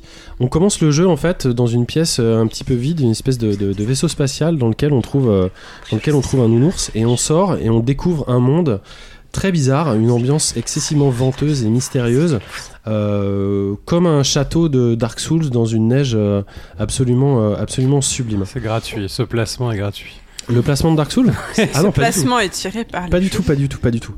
Euh, en fait, le, le, jeu est jouable uniquement à la manette et pas au PlayStation Move. Hein. On voit pas notre personnage, il y a pas d'ombre, il y a rien. On est, on est vraiment en vue, euh, en vue VR et on peut jouer tranquillement avec un seul bouton et euh, le regard pour se, pour se déplacer et se mouvoir euh, de façon euh, fluide dans le monde. Et donc tu veux dire qu'on se téléporte dans le jeu? Non, non, on se téléporte pas, on se déplace directement. En restant appuyé sur le bouton, ça te fait avancer en, ouais, en restant appuyé sur le bouton marche, tu avances et il suffit de regarder dans une direction pour avancer dans, mmh. dans cette direction. Euh, le problème, c'est qu'on ne sait absolument pas pourquoi on est là. On est, on est, euh, on est, on est plongé dans cette espèce de, de, vide abyssal dans un monde qu'on ne comprend pas. On ne sait pas à quelle époque on est. On ne sait pas ce qu'on doit faire, etc. Donc, on, passe essentiellement par des, par des phases d'exploration pour comprendre un petit peu mieux le, le monde qui nous entoure euh, et comprendre les montagnes, euh, les environnements, tout ça. Donc je parlais de, Dark Souls parce qu'il y a un côté comme ça euh, très très château, très dark fantasy, mais en fait qui se mélange très rapidement avec un univers beaucoup plus proche de celui des architectures qu'on peut trouver dans dans les jeux de Fumito Ueda. Donc il faut essayer d'imaginer un univers uedesque mais avec du métal en fait. C'est faut se projeter comme ça, il y a quand même beaucoup plus de, de métal, mais c'est des ruines, c'est vraiment un paysage désolant, etc. moi, ce qui m'a beaucoup gêné, c'est que le bruit des pas n'est pas synchro avec la vitesse avec laquelle vous avancez. Ce qui veut dire que quand vous marchez, ça fait et quand vous courez, ça fait voilà, c'est ça. Tu fais bien avec la barre. euh, non, ce que je voulais dire par là, c'est qu'il y a énormément de petits, euh, de petits défauts qui viennent. Euh, euh, vraiment perturber les premiers, les premiers instants de, de gameplay. Autant l'ambiance est très très réussie, autant le fait d'être perdu dans un monde sans savoir quoi faire euh, peut laisser un petit peu euh, circonspect. Et pourtant, au fur et à mesure qu'on donne la chance au jeu, il se passe plein de choses. Il se passe des choses au niveau de la connexion, par exemple, et finalement le jeu se révèle être un, un, jeu beaucoup plus proche de The Witness que de Dark Souls que je viens de citer ou des jeux de Eda euh, que, qui, sont là en tant que, en tant que, référence visuelle. On, on va très lentement dans le jeu, on va un peu trop lentement, il n'y a aucun moyen de courir, il y a beaucoup d'allers-retours. Euh, ce qui peut être euh, ce qui peut être un petit peu un petit peu frustrant. Euh, il y a aussi très très peu de, de rewarding c'est à dire que on est amené à aller dans, dans des endroits ou aller se dire bah tiens je peux aller à gauche ou à droite tiens je vais essayer d'aller à gauche. On fait un long détour et en fait il se passe rien. On, on, comprend rien et on a du mal à capter que tout ça c'est fait pour appréhender vraiment les lieux ce qui se fait encore plus lentement en fait en VR voire même au- au- à la première personne comme c'était un peu la, la vraie vie entre guillemets que si on devait le parcourir en, en vue de 2D par exemple euh, très rapidement ou en, en vue à la troisième euh, à la troisième personne. Et petit à petit en fait on comprend que l'univers euh, l'univers bizarre du jeu et où il cherche à nous emmener au travers de ces décors désolés et de notre euh, notre isolement. Et le ton est vous le verrez beaucoup moins euh, dark fantasy et plus moderne que son aspect pourrait sembler le sous-entendre puisqu'on va parler de deuil oui, encore, on va parler euh, encore de deuil. Euh, je vais pas vous dire dans quelles circonstances vous spoilez, euh, vous spoilez le jeu, mais petit à petit tout ça se met en place. Et en fait, le jeu devient super prenant et super, super plaisant. Moi, je me suis vraiment étonné à changer complètement d'avis après la première heure de jeu, en fait. J'étais vraiment dans une ambiance très générique VR, et plus ça avançait, plus je me suis dit ah ouais quand même, ah ouais il propose ça, il, propose aussi ça, ah ouais on peut faire ça et on peut ressentir ça. Euh, donc c'est super intéressant. Bon, on est tout le temps dans la neige, on voit pas nos, traces de pas dedans. euh, ça aurait été encore, euh, encore beaucoup plus immersif. Il y, a- tout un tas de, choses qui auraient pu être améliorées, mais encore une fois, c'est comme je vous l'ai dit en, intro, c'est vraiment le jeu d'une seule personne et d'une d'une toute petite équipe. En fait, lui, il s'est il s'est inspiré beaucoup du, peintre allemand Caspar David Friedrich. Je sais pas si vous connaissez le tableau, notamment qui s'appelle La mer de glace. C'est vraiment, on a l'impression que c'est qu'il a fait ce tableau-là euh, en VR et qui nous, qui nous, qui nous plonge dedans. Quoi. Les, les couleurs sont, sont complètement ternes, euh, sombres, et, et en même temps, il y a quelque chose d'hyper, euh, d'hyper, d'hyper lumineux. Il y a, il y a, il y a des bugs vraiment énervants. Par exemple, au tout début du jeu, il y a un trou. Je suis tombé dans le trou, je ne pouvais pas sortir. Il fallait que je relance le jeu. Une autre fois, C'est peut-être un, un game over définitif aussi. Non, non, c'est juste c'est mal fait parce que j'aurais pas dû, j'aurais pas dû tomber. Le jeu, en fait, euh, comme je vous l'ai dit, vous, vous amène à, à connecter euh, des choses, des endroits, et il y a des points de sauvegarde. Euh, moi, je sauvegarde dans un endroit, je recharge ma sauvegarde un peu plus tard, il me redrop à l'endroit où j'avais sauvegardé, mais tous mes points de connexion qui sont essentiels à la progression du jeu avaient sauté. Toute mon expérience de Red Dead. Et pas autant de points de connexion que ça. traumatisme. euh. Si, si. Mais enfin, tu parlais de The Witness. En fait, moi, je vois un peu, un peu plus euh, Myst que The Witness, avec un, un peu un mélange, euh, tu côté Talos Principle. Oui, voilà. Bon, façon. après, c'est- la façon de connecter les, les éléments du jeu. Il n'y a, pas grand chose de mise dans le sens où euh, tu n'as pas de, de, de, de puzzle très très compliqué à, Non, à je- faire ou d'énigmes, mais il y a quand même quelques puzzles à faire pour très monter, lent, voilà, très, Ah oui, très oui. mou, même d'une certaine Et façon. et- et surtout pour moi, Myst, avant-. Myst pour moi avant toute chose c'est te La plonger dans un endroit aussi. dont tu ne connais rien Oui. et tu dois tout apprendre c'est vraiment ça donc ouais t'as un petit peu ce côté là qui est, qui est chouette en fait à, à retrouver et qui étonnamment fonctionne très très bien euh, en réalité virtuelle. En tout cas euh, moi je voulais je voulais souligner ce jeu et vous vous enjoindre euh, à y jouer parce que c'est pas cher du tout. Ça coûte moins d'une quinzaine d'euros. Plus le casque. Plus le oui plus le casque parce que ça ne se, ça ne se joue qu'en VR c'est sûr j'espère même qu'il sera porté sur euh, sur d'autres systèmes Euh, le final est absolument absolument fort Si, je pensais à The, The Rester, pardon, je te, je te coupe. à Direster ouais bah oui dans, après dans le côté un peu euh, solitude. Oui, euh, walking sim. que tu- Oui, mais, il y a beaucoup plus d'actions à faire dans, dans Séparation Oui, que dans c'est pour ça que, je pensais à un, mix entre, entre Myst et The Rester dans, dans, dans ça, quoi. Et puis dans la thématique aussi. En tout cas, voilà, moi je voulais le, soutenir. Euh, lui, il est vraiment dans une démarche euh, que je partage qui est d'essayer de, d'essayer de- d'accentuer euh, un certain panel d'émotions spécifiquement à la réalité virtuelle. Il y a aussi un côté. Bonne démo en fait dans ce jeu parce que je, peux pas vous raconter tout ce qu'on fait, mais on fait beaucoup de choses finalement. On ressent euh, du vertige, on ressent la solitude, on fait des actions, on utilise des, choses, on a différents moyens de locomotion et, au final, on a, on a un très bon aperçu de ce que peut être une, une expérience VR euh, réussie. Tu as souligné aussi que moi, j'ai pas eu du tout mal euh, au cœur, j'y suis très très sensible et j'ai pas eu de problème. Alors, j'ai une technique maintenant, c'est quand je marche dans ce genre de jeu, je bouge les jambes en fait. Je fais comme si je j'ai pas de machine, hein, ça Tu mais fais en des fait, vidéos ça- de toi en faisant ça ou pas Des quoi Tu fais des vidéos de toi en faisant ça Non, normalement non. Ça, ça, ça m'intéresse. Tu Mais, fais des euh, chorégraphies au bout d'un moment? Non, mais j'a- j'avais entendu, je sais plus, euh, je crois que c'est un youtubeur qui en parlait, et ça, ça aide le cerveau en fait à, à baisser le, à baisser l'éventuel désagrément qu'on pourrait avoir ou l'éventuel malaise. Et je ne sais pas si c'est de ce fait. Alors, je, je n'ai pas marché pendant deux heures, hein, mais euh, à un moment donné, sur un coup de tête ou quoi, si je sens le, le moins de vertige, il suffit que je bouge un peu mes jambes du coup et ça, ça passe tout seul. Donc, essayez à la maison, et puis vous me direz si, si ça marche chez vous. En tout cas, ça s'appelle euh, Separation. Euh, ça dure autour de 4 heures et c'est uniquement sur PlayStation VR pour l'instant. Je dois vous indiquer aussi qu'il y a une très bonne euh, et courte interview de son auteur sur le site réalitévirtuelle.com. Voilà, vous n'avez pas de questions particulières? Si, oh, merci. ah non. Est-ce que vraiment la VR ça apporte un plus et on pourrait avoir une expérience vraiment très très très très très loin de ça s'il n'y avait pas la VR? Bon, c'est une question qu'on se pose à chaque fois, et pour les jeux VR, et pour les, ne- les jeux non VR. On Que t'aimerais tous Ah, porter en bien, euh, VR. Ceux qui ne sont pas en encore en VR. Oui, mais parce que là vous avez comparé qu'à des jeux qui sont pas VR, donc je me demande est-ce que vraiment euh, Parce qu'il n'y a pas de jeu VR. Oui, oui, oui, parce qu'il y y a tout un gigantisme qui est lié à l'architecture, il y a des systèmes de jeu qui sont vraiment pensés euh, uniquement VR, et des sensations, je vais pas parler d'émotions, je vais parler de sensations, qui là pour le coup sont, sont, sont propres, euh, euh, à, ce, type de, gameplay. On, doit trouver des chagrins, par exemple, tu vois, dans, dans le jeu. Euh, c'est très très beau la manière dont c'est matérialisé. Des fois en VR, c'est, la seule façon de se rendre compte d'une échelle à taille humaine, tu vois, d'un objet par rapport à ça. Et si tu commences à conférer un texte, une musique, une émotion par rapport à un objet, eh ben, il y a qu'en VR que ça va bien fonctionner. Si tu le fais pas en VR, ça ne marchera pas. Euh, voilà, j'en ai fini de ce point VR et de ma petite chronique, et on va enchaîner avec toi, Ariane, pour la dernière, chronique de notre émission. Tout à fait. Et toi, tu nous vas nous parler d'un jeu euh, français, si je ne m'abuse, qui Oui. s'appelle Night Call.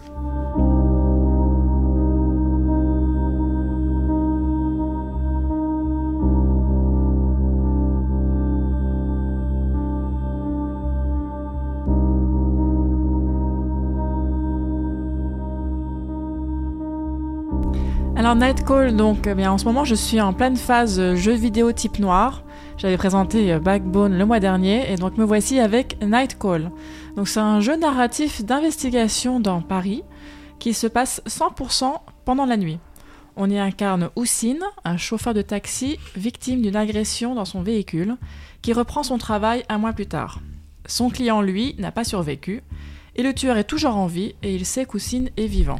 Donc en fait, euh, le jeu démarre euh, après cette introduction, et on a le choix entre 5 scénarios, donc 5 crimes différents, avec 3 modes de jeu chacun, un facile, un moyen et un difficile. Donc avec, un, avec une chronologie, un timer, et un budget en euros euh, précis. Donc j'ai commencé par l'histoire Le Juge, donc c'est la même histoire, hein, c'est quand même un, tueur dans mon taxi, etc., qui s'est échappé. Et euh, il faut que je retrouve donc ce tueur à l'aide d'indices et de réflexions. Et j'ai six nuits pour trouver, euh, pour donner à l'inspectrice le nom du meurtrier. Et si je me trompe, c'est moi qui suis inculpé à la place et c'est la fin de la partie. Bon. Donc heureusement, quand on se trompe, on peut reprendre juste avant le choix final et donner un autre choix, un autre nom. Alors heureusement parce que, par exemple pour moi, un scénario c'était plus de deux heures. Et euh, j'étais un peu dépité à l'idée de, de devoir tout recommencer, tous les dialogues pour trouver le bon coupable. Donc c'est un peu facile de revenir en arrière, dire ah bah non c'est lui, ah bah non c'est lui, ah bah non c'est lui, et de trouver euh, la bonne fin, parce qu'il y a plusieurs fins alternatives. Et donc bon ça c'était un petit soulagement pour ma part parce que vous saurez pourquoi, je vais vous expliquer. Donc Houssine démarre sa nuit de travail, il devra choisir euh, les courses à effectuer, faire le plein d'essence, aller investiguer des endroits mystérieux marqués par un œil sur la carte. À chaque course, il pourra interagir avec les clients à l'aide d'un QCM pour faire avancer le dialogue et l'investigation.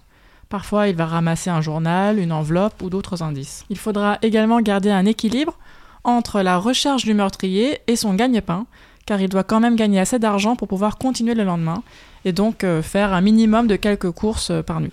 Juste un truc, c'est c'est pas la police qui fait le travail? Alors en fait, euh, l'inspectrice va voir aussi en disant écoute, j'ai besoin d'un indique de quelqu'un qui peut m'aider à, Ah, à pour, pour rencontrer sa des propre gens. enquête. Et lui, il flippe pour sa vie aussi, non? Il flippe que le tueur le retrouve Voilà. ou- Donc c'est pour ça que pour lui, pour lui c'est aussi important de retrouver le tueur. Et il n'a pas vraiment le choix parce qu'il n'a pas envie d'aller en prison, parce qu'elle le menace quand même. Et on apprend donc après dans son histoire pourquoi c'est important pour lui de ne pas aller en prison.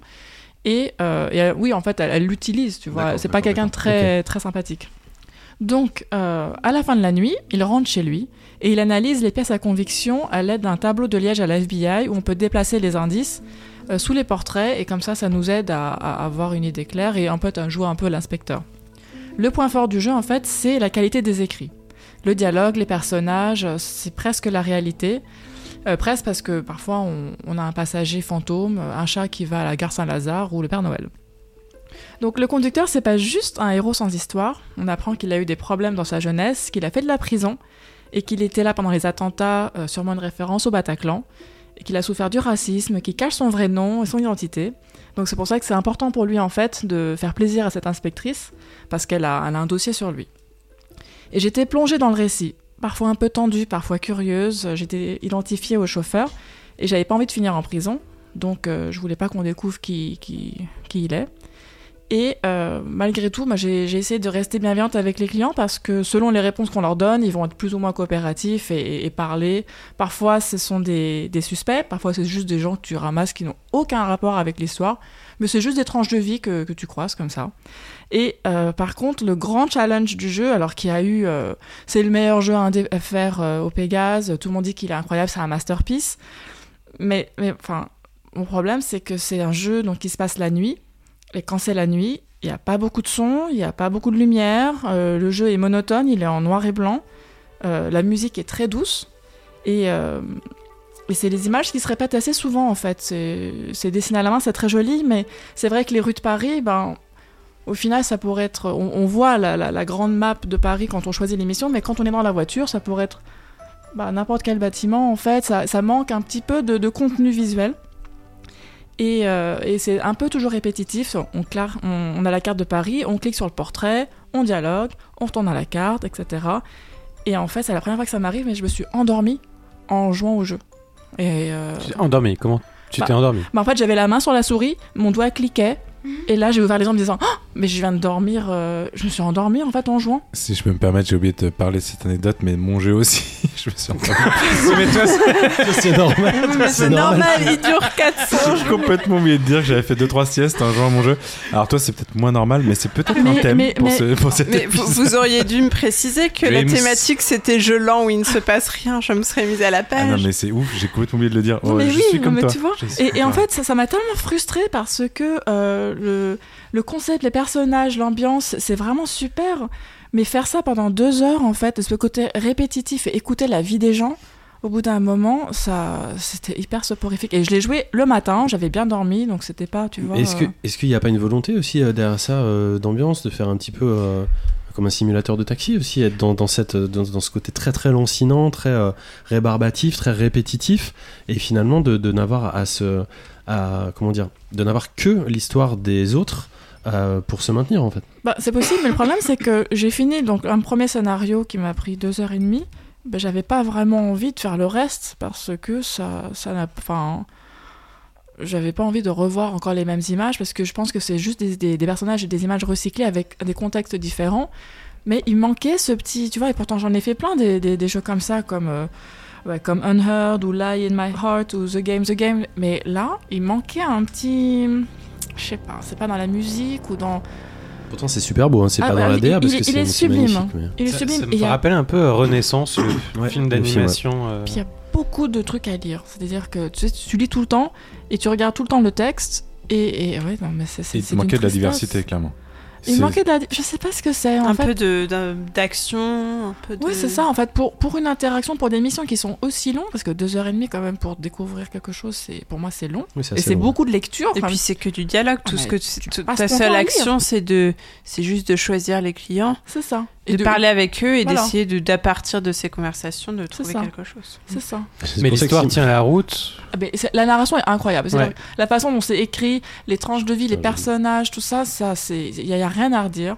Le même le chauffeur, il est hyper attachant, il a une histoire, etc. C'est super. C'est juste que la direction artistique, euh, bah, euh, c'est- c'est- je trouve ça un peu dommage. ouais. Attends, parce qu'on parle de direction. Moi, La j'ai- mise en scène, J'ai dit que c'était La mise en j'ai dit que scène. c'était La mise en super scène, beau. ouais, la mise en scène. Oui, la mise en scène, pardon. C'est peut-être aussi, ça, reste un jeu avec des moyens extrêmement, extrêmement limités. Moi, je trouve que c'est assez Oui. malin comment ils ont réussi à, à retranscrire finalement l'ambiance, euh, l'ambiance du taxi. C'est un parti pris. Après, on y adhère ou pas. Euh, toi, en tout cas, sur la longueur, c'est quelque chose qui t'a, un peu usé. C'est ce que tu dis. Bah, en fait, euh, le problème, c'est que, oui, dans un taxi parisien, c'est toujours la même fenêtre avec le chauffeur à droite, le client à gauche et les dialogues au milieu. Et visuellement, tu, n'es pas challengé à bouger les yeux ou à quoi que ce soit, tu fiches toujours la même chose. Et une fois que tu as vu un peu la carte de Paris et les alentours, tu ne regardes plus rien que ta boîte de dialogue. Et donc, il y a que 6 clients dans le jeu. Non, il y a six nuits et tu peux avoir plein de clients. Ah, il y a plein de clients, quand même. un- et la diversité des clients n'est pas, pas suffisante. Non. Ou des musiques, ou je sais pas, parce que j'imagine que les les dialogues musiques, sont pas, euh, c'est pas. À part à la fin où c'est un peu plus upbeat, la musique, elle est vraiment, ça accompagne un peu dans le dans l'ambiance du taxi très très calme. Donc ça ça te réveille pas vraiment. Les personnages sont intéressants, mais parfois les dialogues durent un peu parce que bah, c'est c'est comme dans la vraie vie. Je pense que t'as des, des clients qui te saoulent parce qu'ils parlent tout le temps, et d'autres qui n'ont rien à dire, d'autres qui sont ivres ou, ou agacés. Et, et je pense que ça doit être assez réaliste par rapport à la vie d'un d'un- Mais du coup, c'est chauffeur. c'est peut-être effectivement le parti pris du, du jeu. Voilà. Ouais, je pense, je pense. Voilà. De pas challenger tes yeux et de, de pas être upbeat. Oui, Pardon. Ah, tu l'as noté bit. Il est vil. Il est vil. Bah, il n'y a pas. Il n'y a pas un gameplay autour justement du fait de gagner de l'argent par exemple? Parce que tes courses vont te, te, te permettre de Non, gagner c'est de pas l'argent. Crazy Taxi. Oh, C'est pas Crazy Taxi, Simon. Il faut, il faut faire des courses, en fait. C'est pour ça que je dis qu'il y a un équilibre entre l'enquête et, et ton, ton, ton, ton métier, parce que tu as des frais tous les jours qui se déduisent de ton, de ton jackpot, enfin de ta cagnotte en haut. Et il faut donc avoir des courses pour pouvoir payer l'essence, pour pouvoir payer Ça suffit euh, pas ça les pour taxes. te, pour te maintenir un petit peu Bah, non, éveillé en disant euh, t'as toujours assez d'argent, en fait. ah, ouais. C'est dommage. Ce que, ce que par exemple Do Not Feed the Monkeys avait réussi à faire justement là-dessus, à te forcer à, à rester justement dans la course euh, parce que tu pouvais facilement perdre en n'ayant plus de thunes et en pouvant plus bouffer quoi. Oui. Alors, je ne suis pas allé jusqu'au bout, par exemple, de, de, de, du plein d'essence euh, raté ou loupé, et donc du coup, il n'y a plus d'essence. Je n'ai pas été à 0 euros, donc je ne sais pas ce qui se passe à ce moment-là. Euh, et et- et croyez-moi, le, le jeu est vraiment très très intéressant et euh, à vivre. Mais Tu as joué en normal, t'as dit hein, J'ai joué en facile. Ah en facile. En facile, parce que Ah je, oui. voulais- je voulais pas la pression du temps, parce que je Ouais. ne réagis pas très bien à ce genre de pression.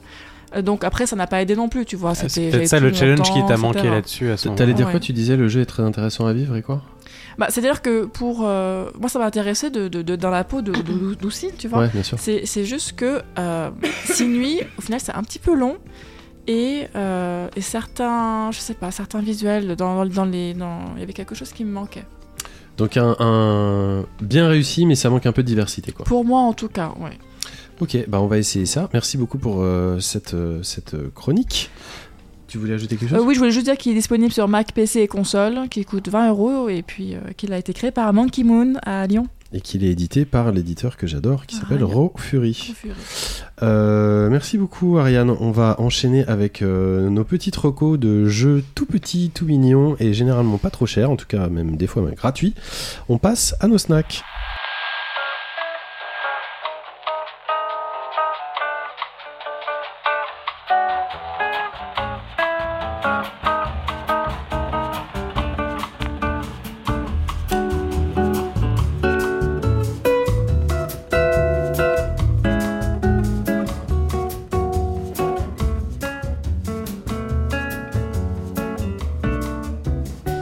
I don't Alors nos snacks, euh, nos petites expériences, tout ça, bah, je viens de le dire, donc c'est pas la peine de me répéter. On va attaquer par toi, Bénédicte. Qu'est-ce que tu as à nous recommander ce mois-ci? Alors, souvenez-vous, en 2012, le métro de Melbourne, Australie, lançait une campagne publicitaire pour la sécurité ferroviaire intitulée Dumb Ways to Die. Pourquoi tu dis souvenez-vous?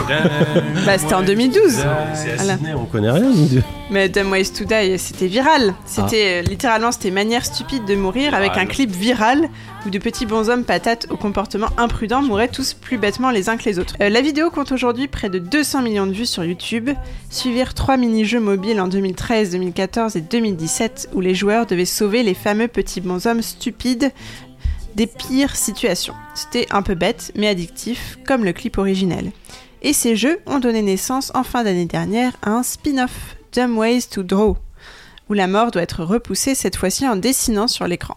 Tracer des ponts pour que les imprudents qui marchent sans regarder devant eux puissent traverser, retenir des ballons de plage meurtriers ou des vents violents qui pourraient décapiter les personnages, on s'est bien éloigné du message initial, la sécurité au quotidien, mais le jeu reste amusant pour de courtes parties entre deux stations de métro.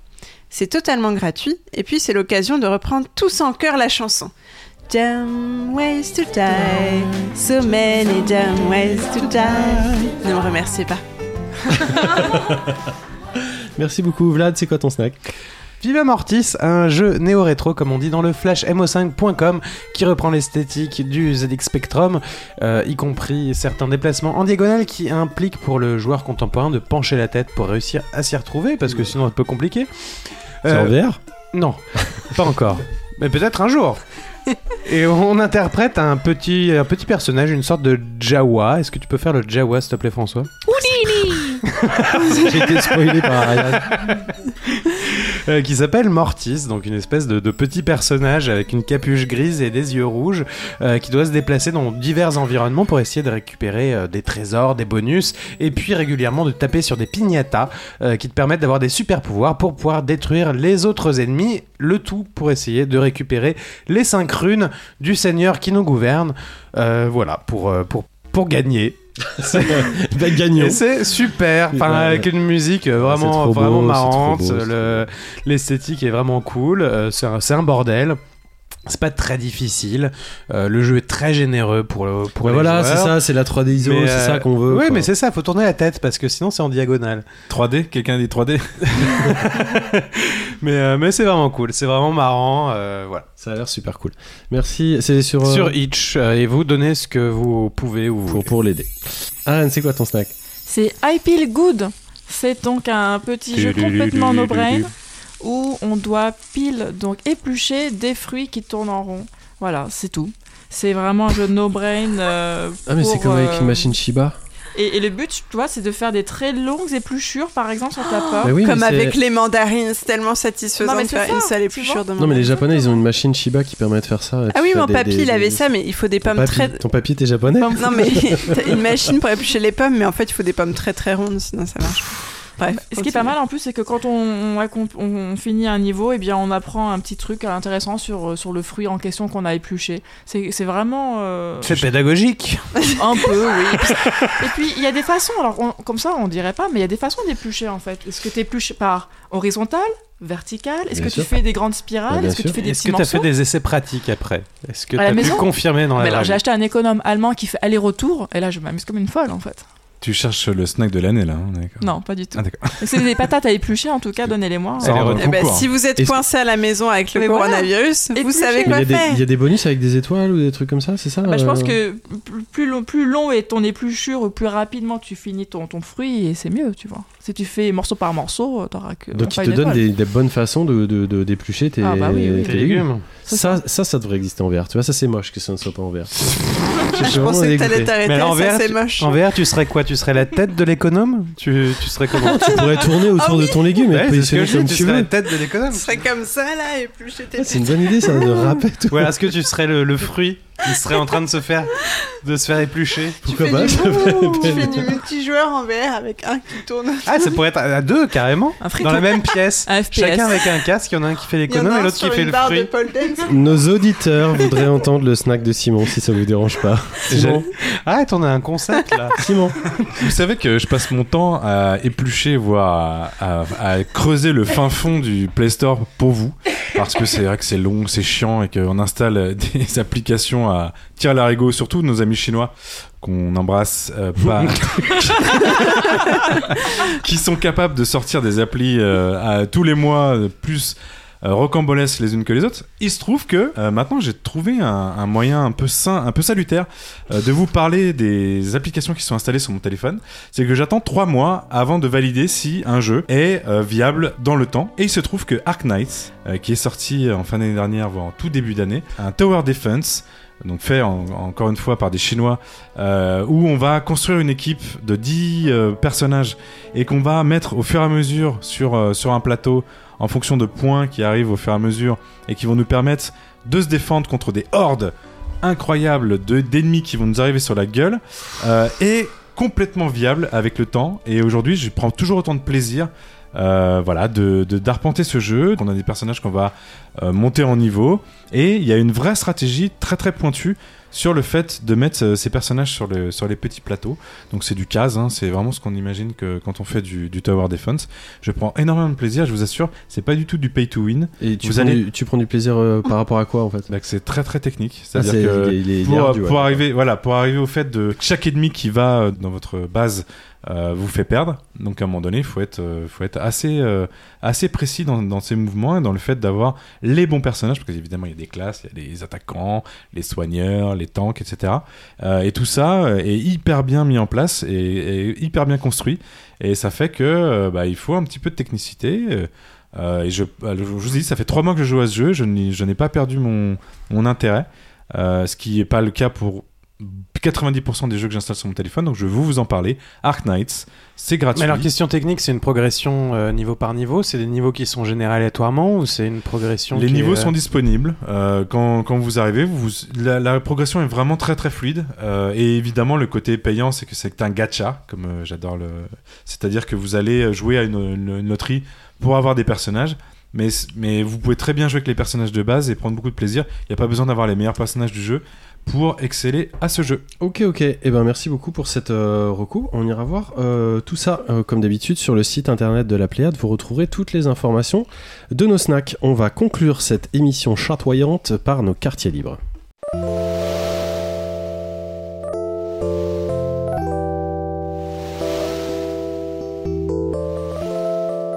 Les quartiers libres euh, pour les petits nouveaux auditeurs, euh, c'est le moment euh, juste avant de nous quitter où on va parler d'autre chose que de jeux, vidéo parce que ça commence à bien faire.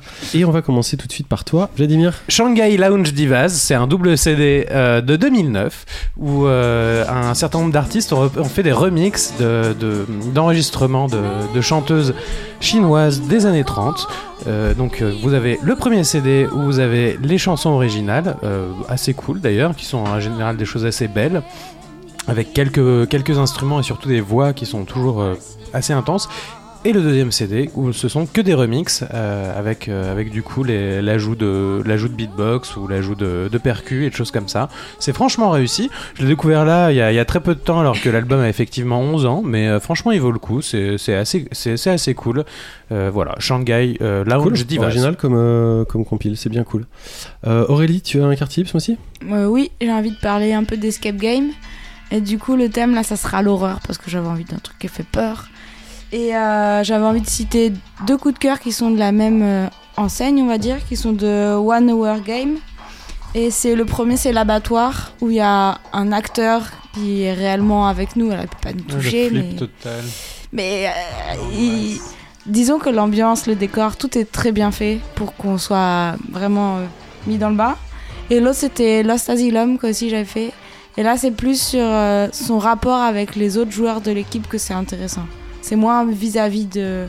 Mais je trouve qu'il y a une bonne interaction euh, autant avec l'environnement que les uns avec les autres. Ce qui fait que du coup, c'est vraiment deux très bons escape games euh, à recommander. Et le résultat, c'est il y a, il y a vraiment. T'as vraiment peur ou c'est un côté train fantôme? T'as plus peur qu'un train fantôme, ça c'est sûr, dans l'abattoir. Lost Asylum, c'est plus l'ambiance qui est cool et la paranoïa qui peut se mettre en place. Mais l'abattoir, oui, on a eu des petits sursauts quoi. Des petits sursauts. Après, on n'est pas des. Des enfin, petites crises cardiaques.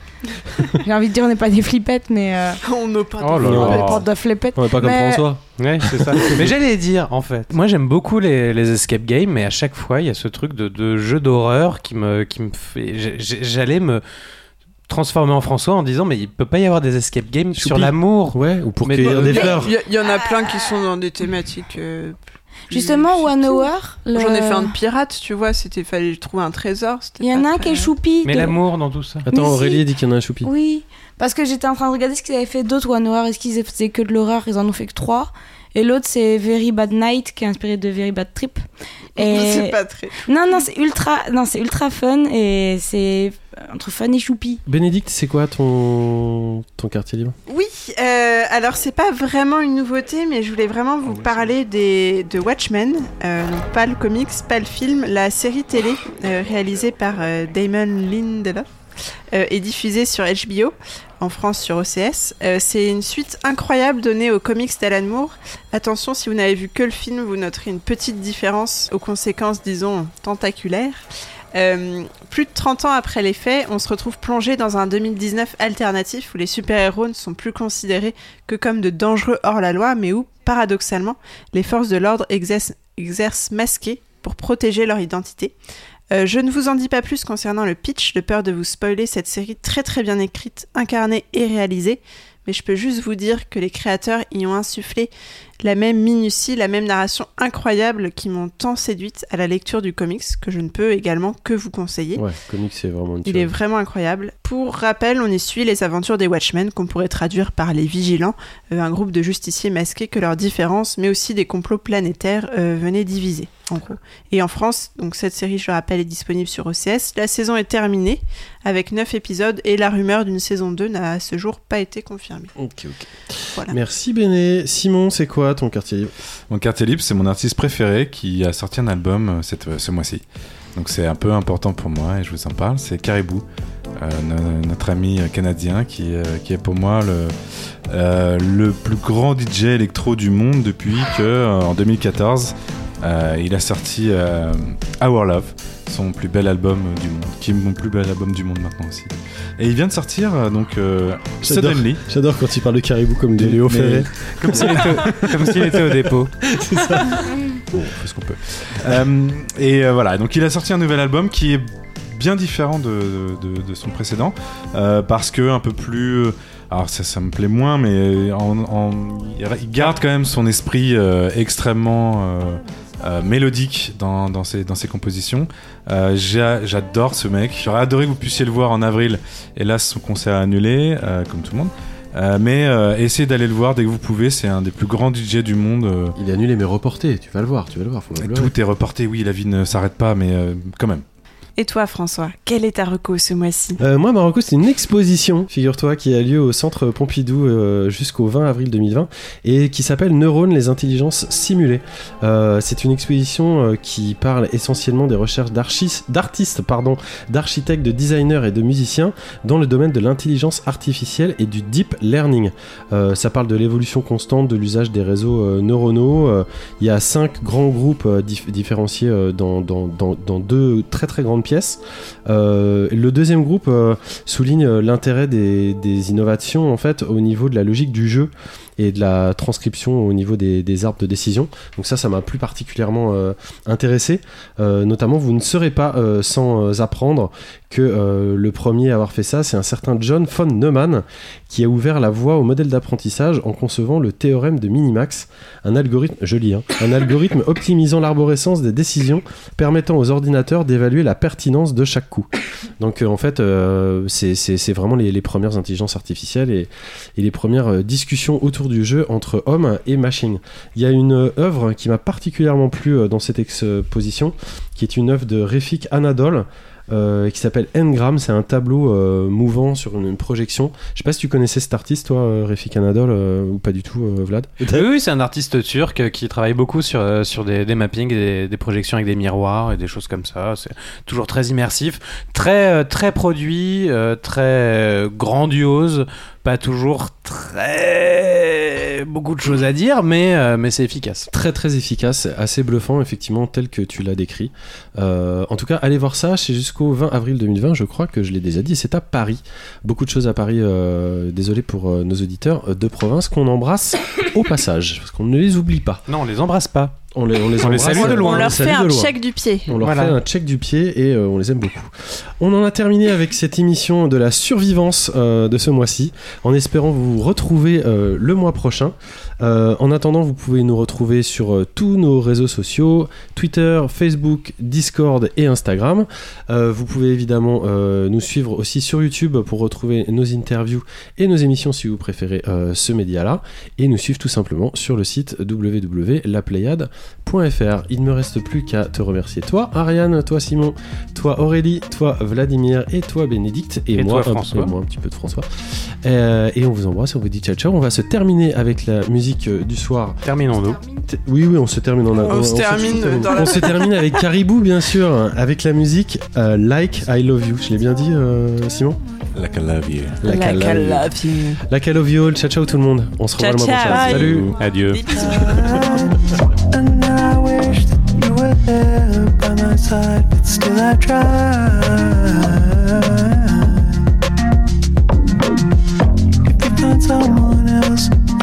I'd be glad for you. I have to stop myself from thinking about the things you do, but I can't help it. The things I think just might be true. I try. Does he do the things to you I want to? Suspenders Day. Moi, j'ai pas les liens.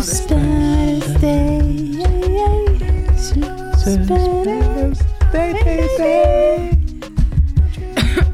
So convenient to hang your trousers. Ariane, c'est quoi ton knack Oh là, j'ai que ça, Karian. C'est quoi ta knack Non, mais introduis-moi. Mais non, mais c'était bien, arrête. T'as été introduit plein de Je fois. t'introduis plein de fois. En tout cas, je tiens à, faire, à souligner que peut-être j'ai des expériences jouissives, mais Simon, à chaque fois, prend beaucoup, beaucoup de plaisir. Mais. Et énormément de plaisir. T'as changé toutes tes bonnettes sont neuves Tu les as lavées? Elles sont gel hydroalcoolique dessus? Elles ont été- Non. 400 jours. Eh oui, le bougre, euh, il va T'as pioncer. rigolé tout seul à Je, blague, on a... je m'auto-fais des blagues. C'est la pause, hein. Non, c'est Non, toi. non. Sang du matin. J'aime beaucoup. Sang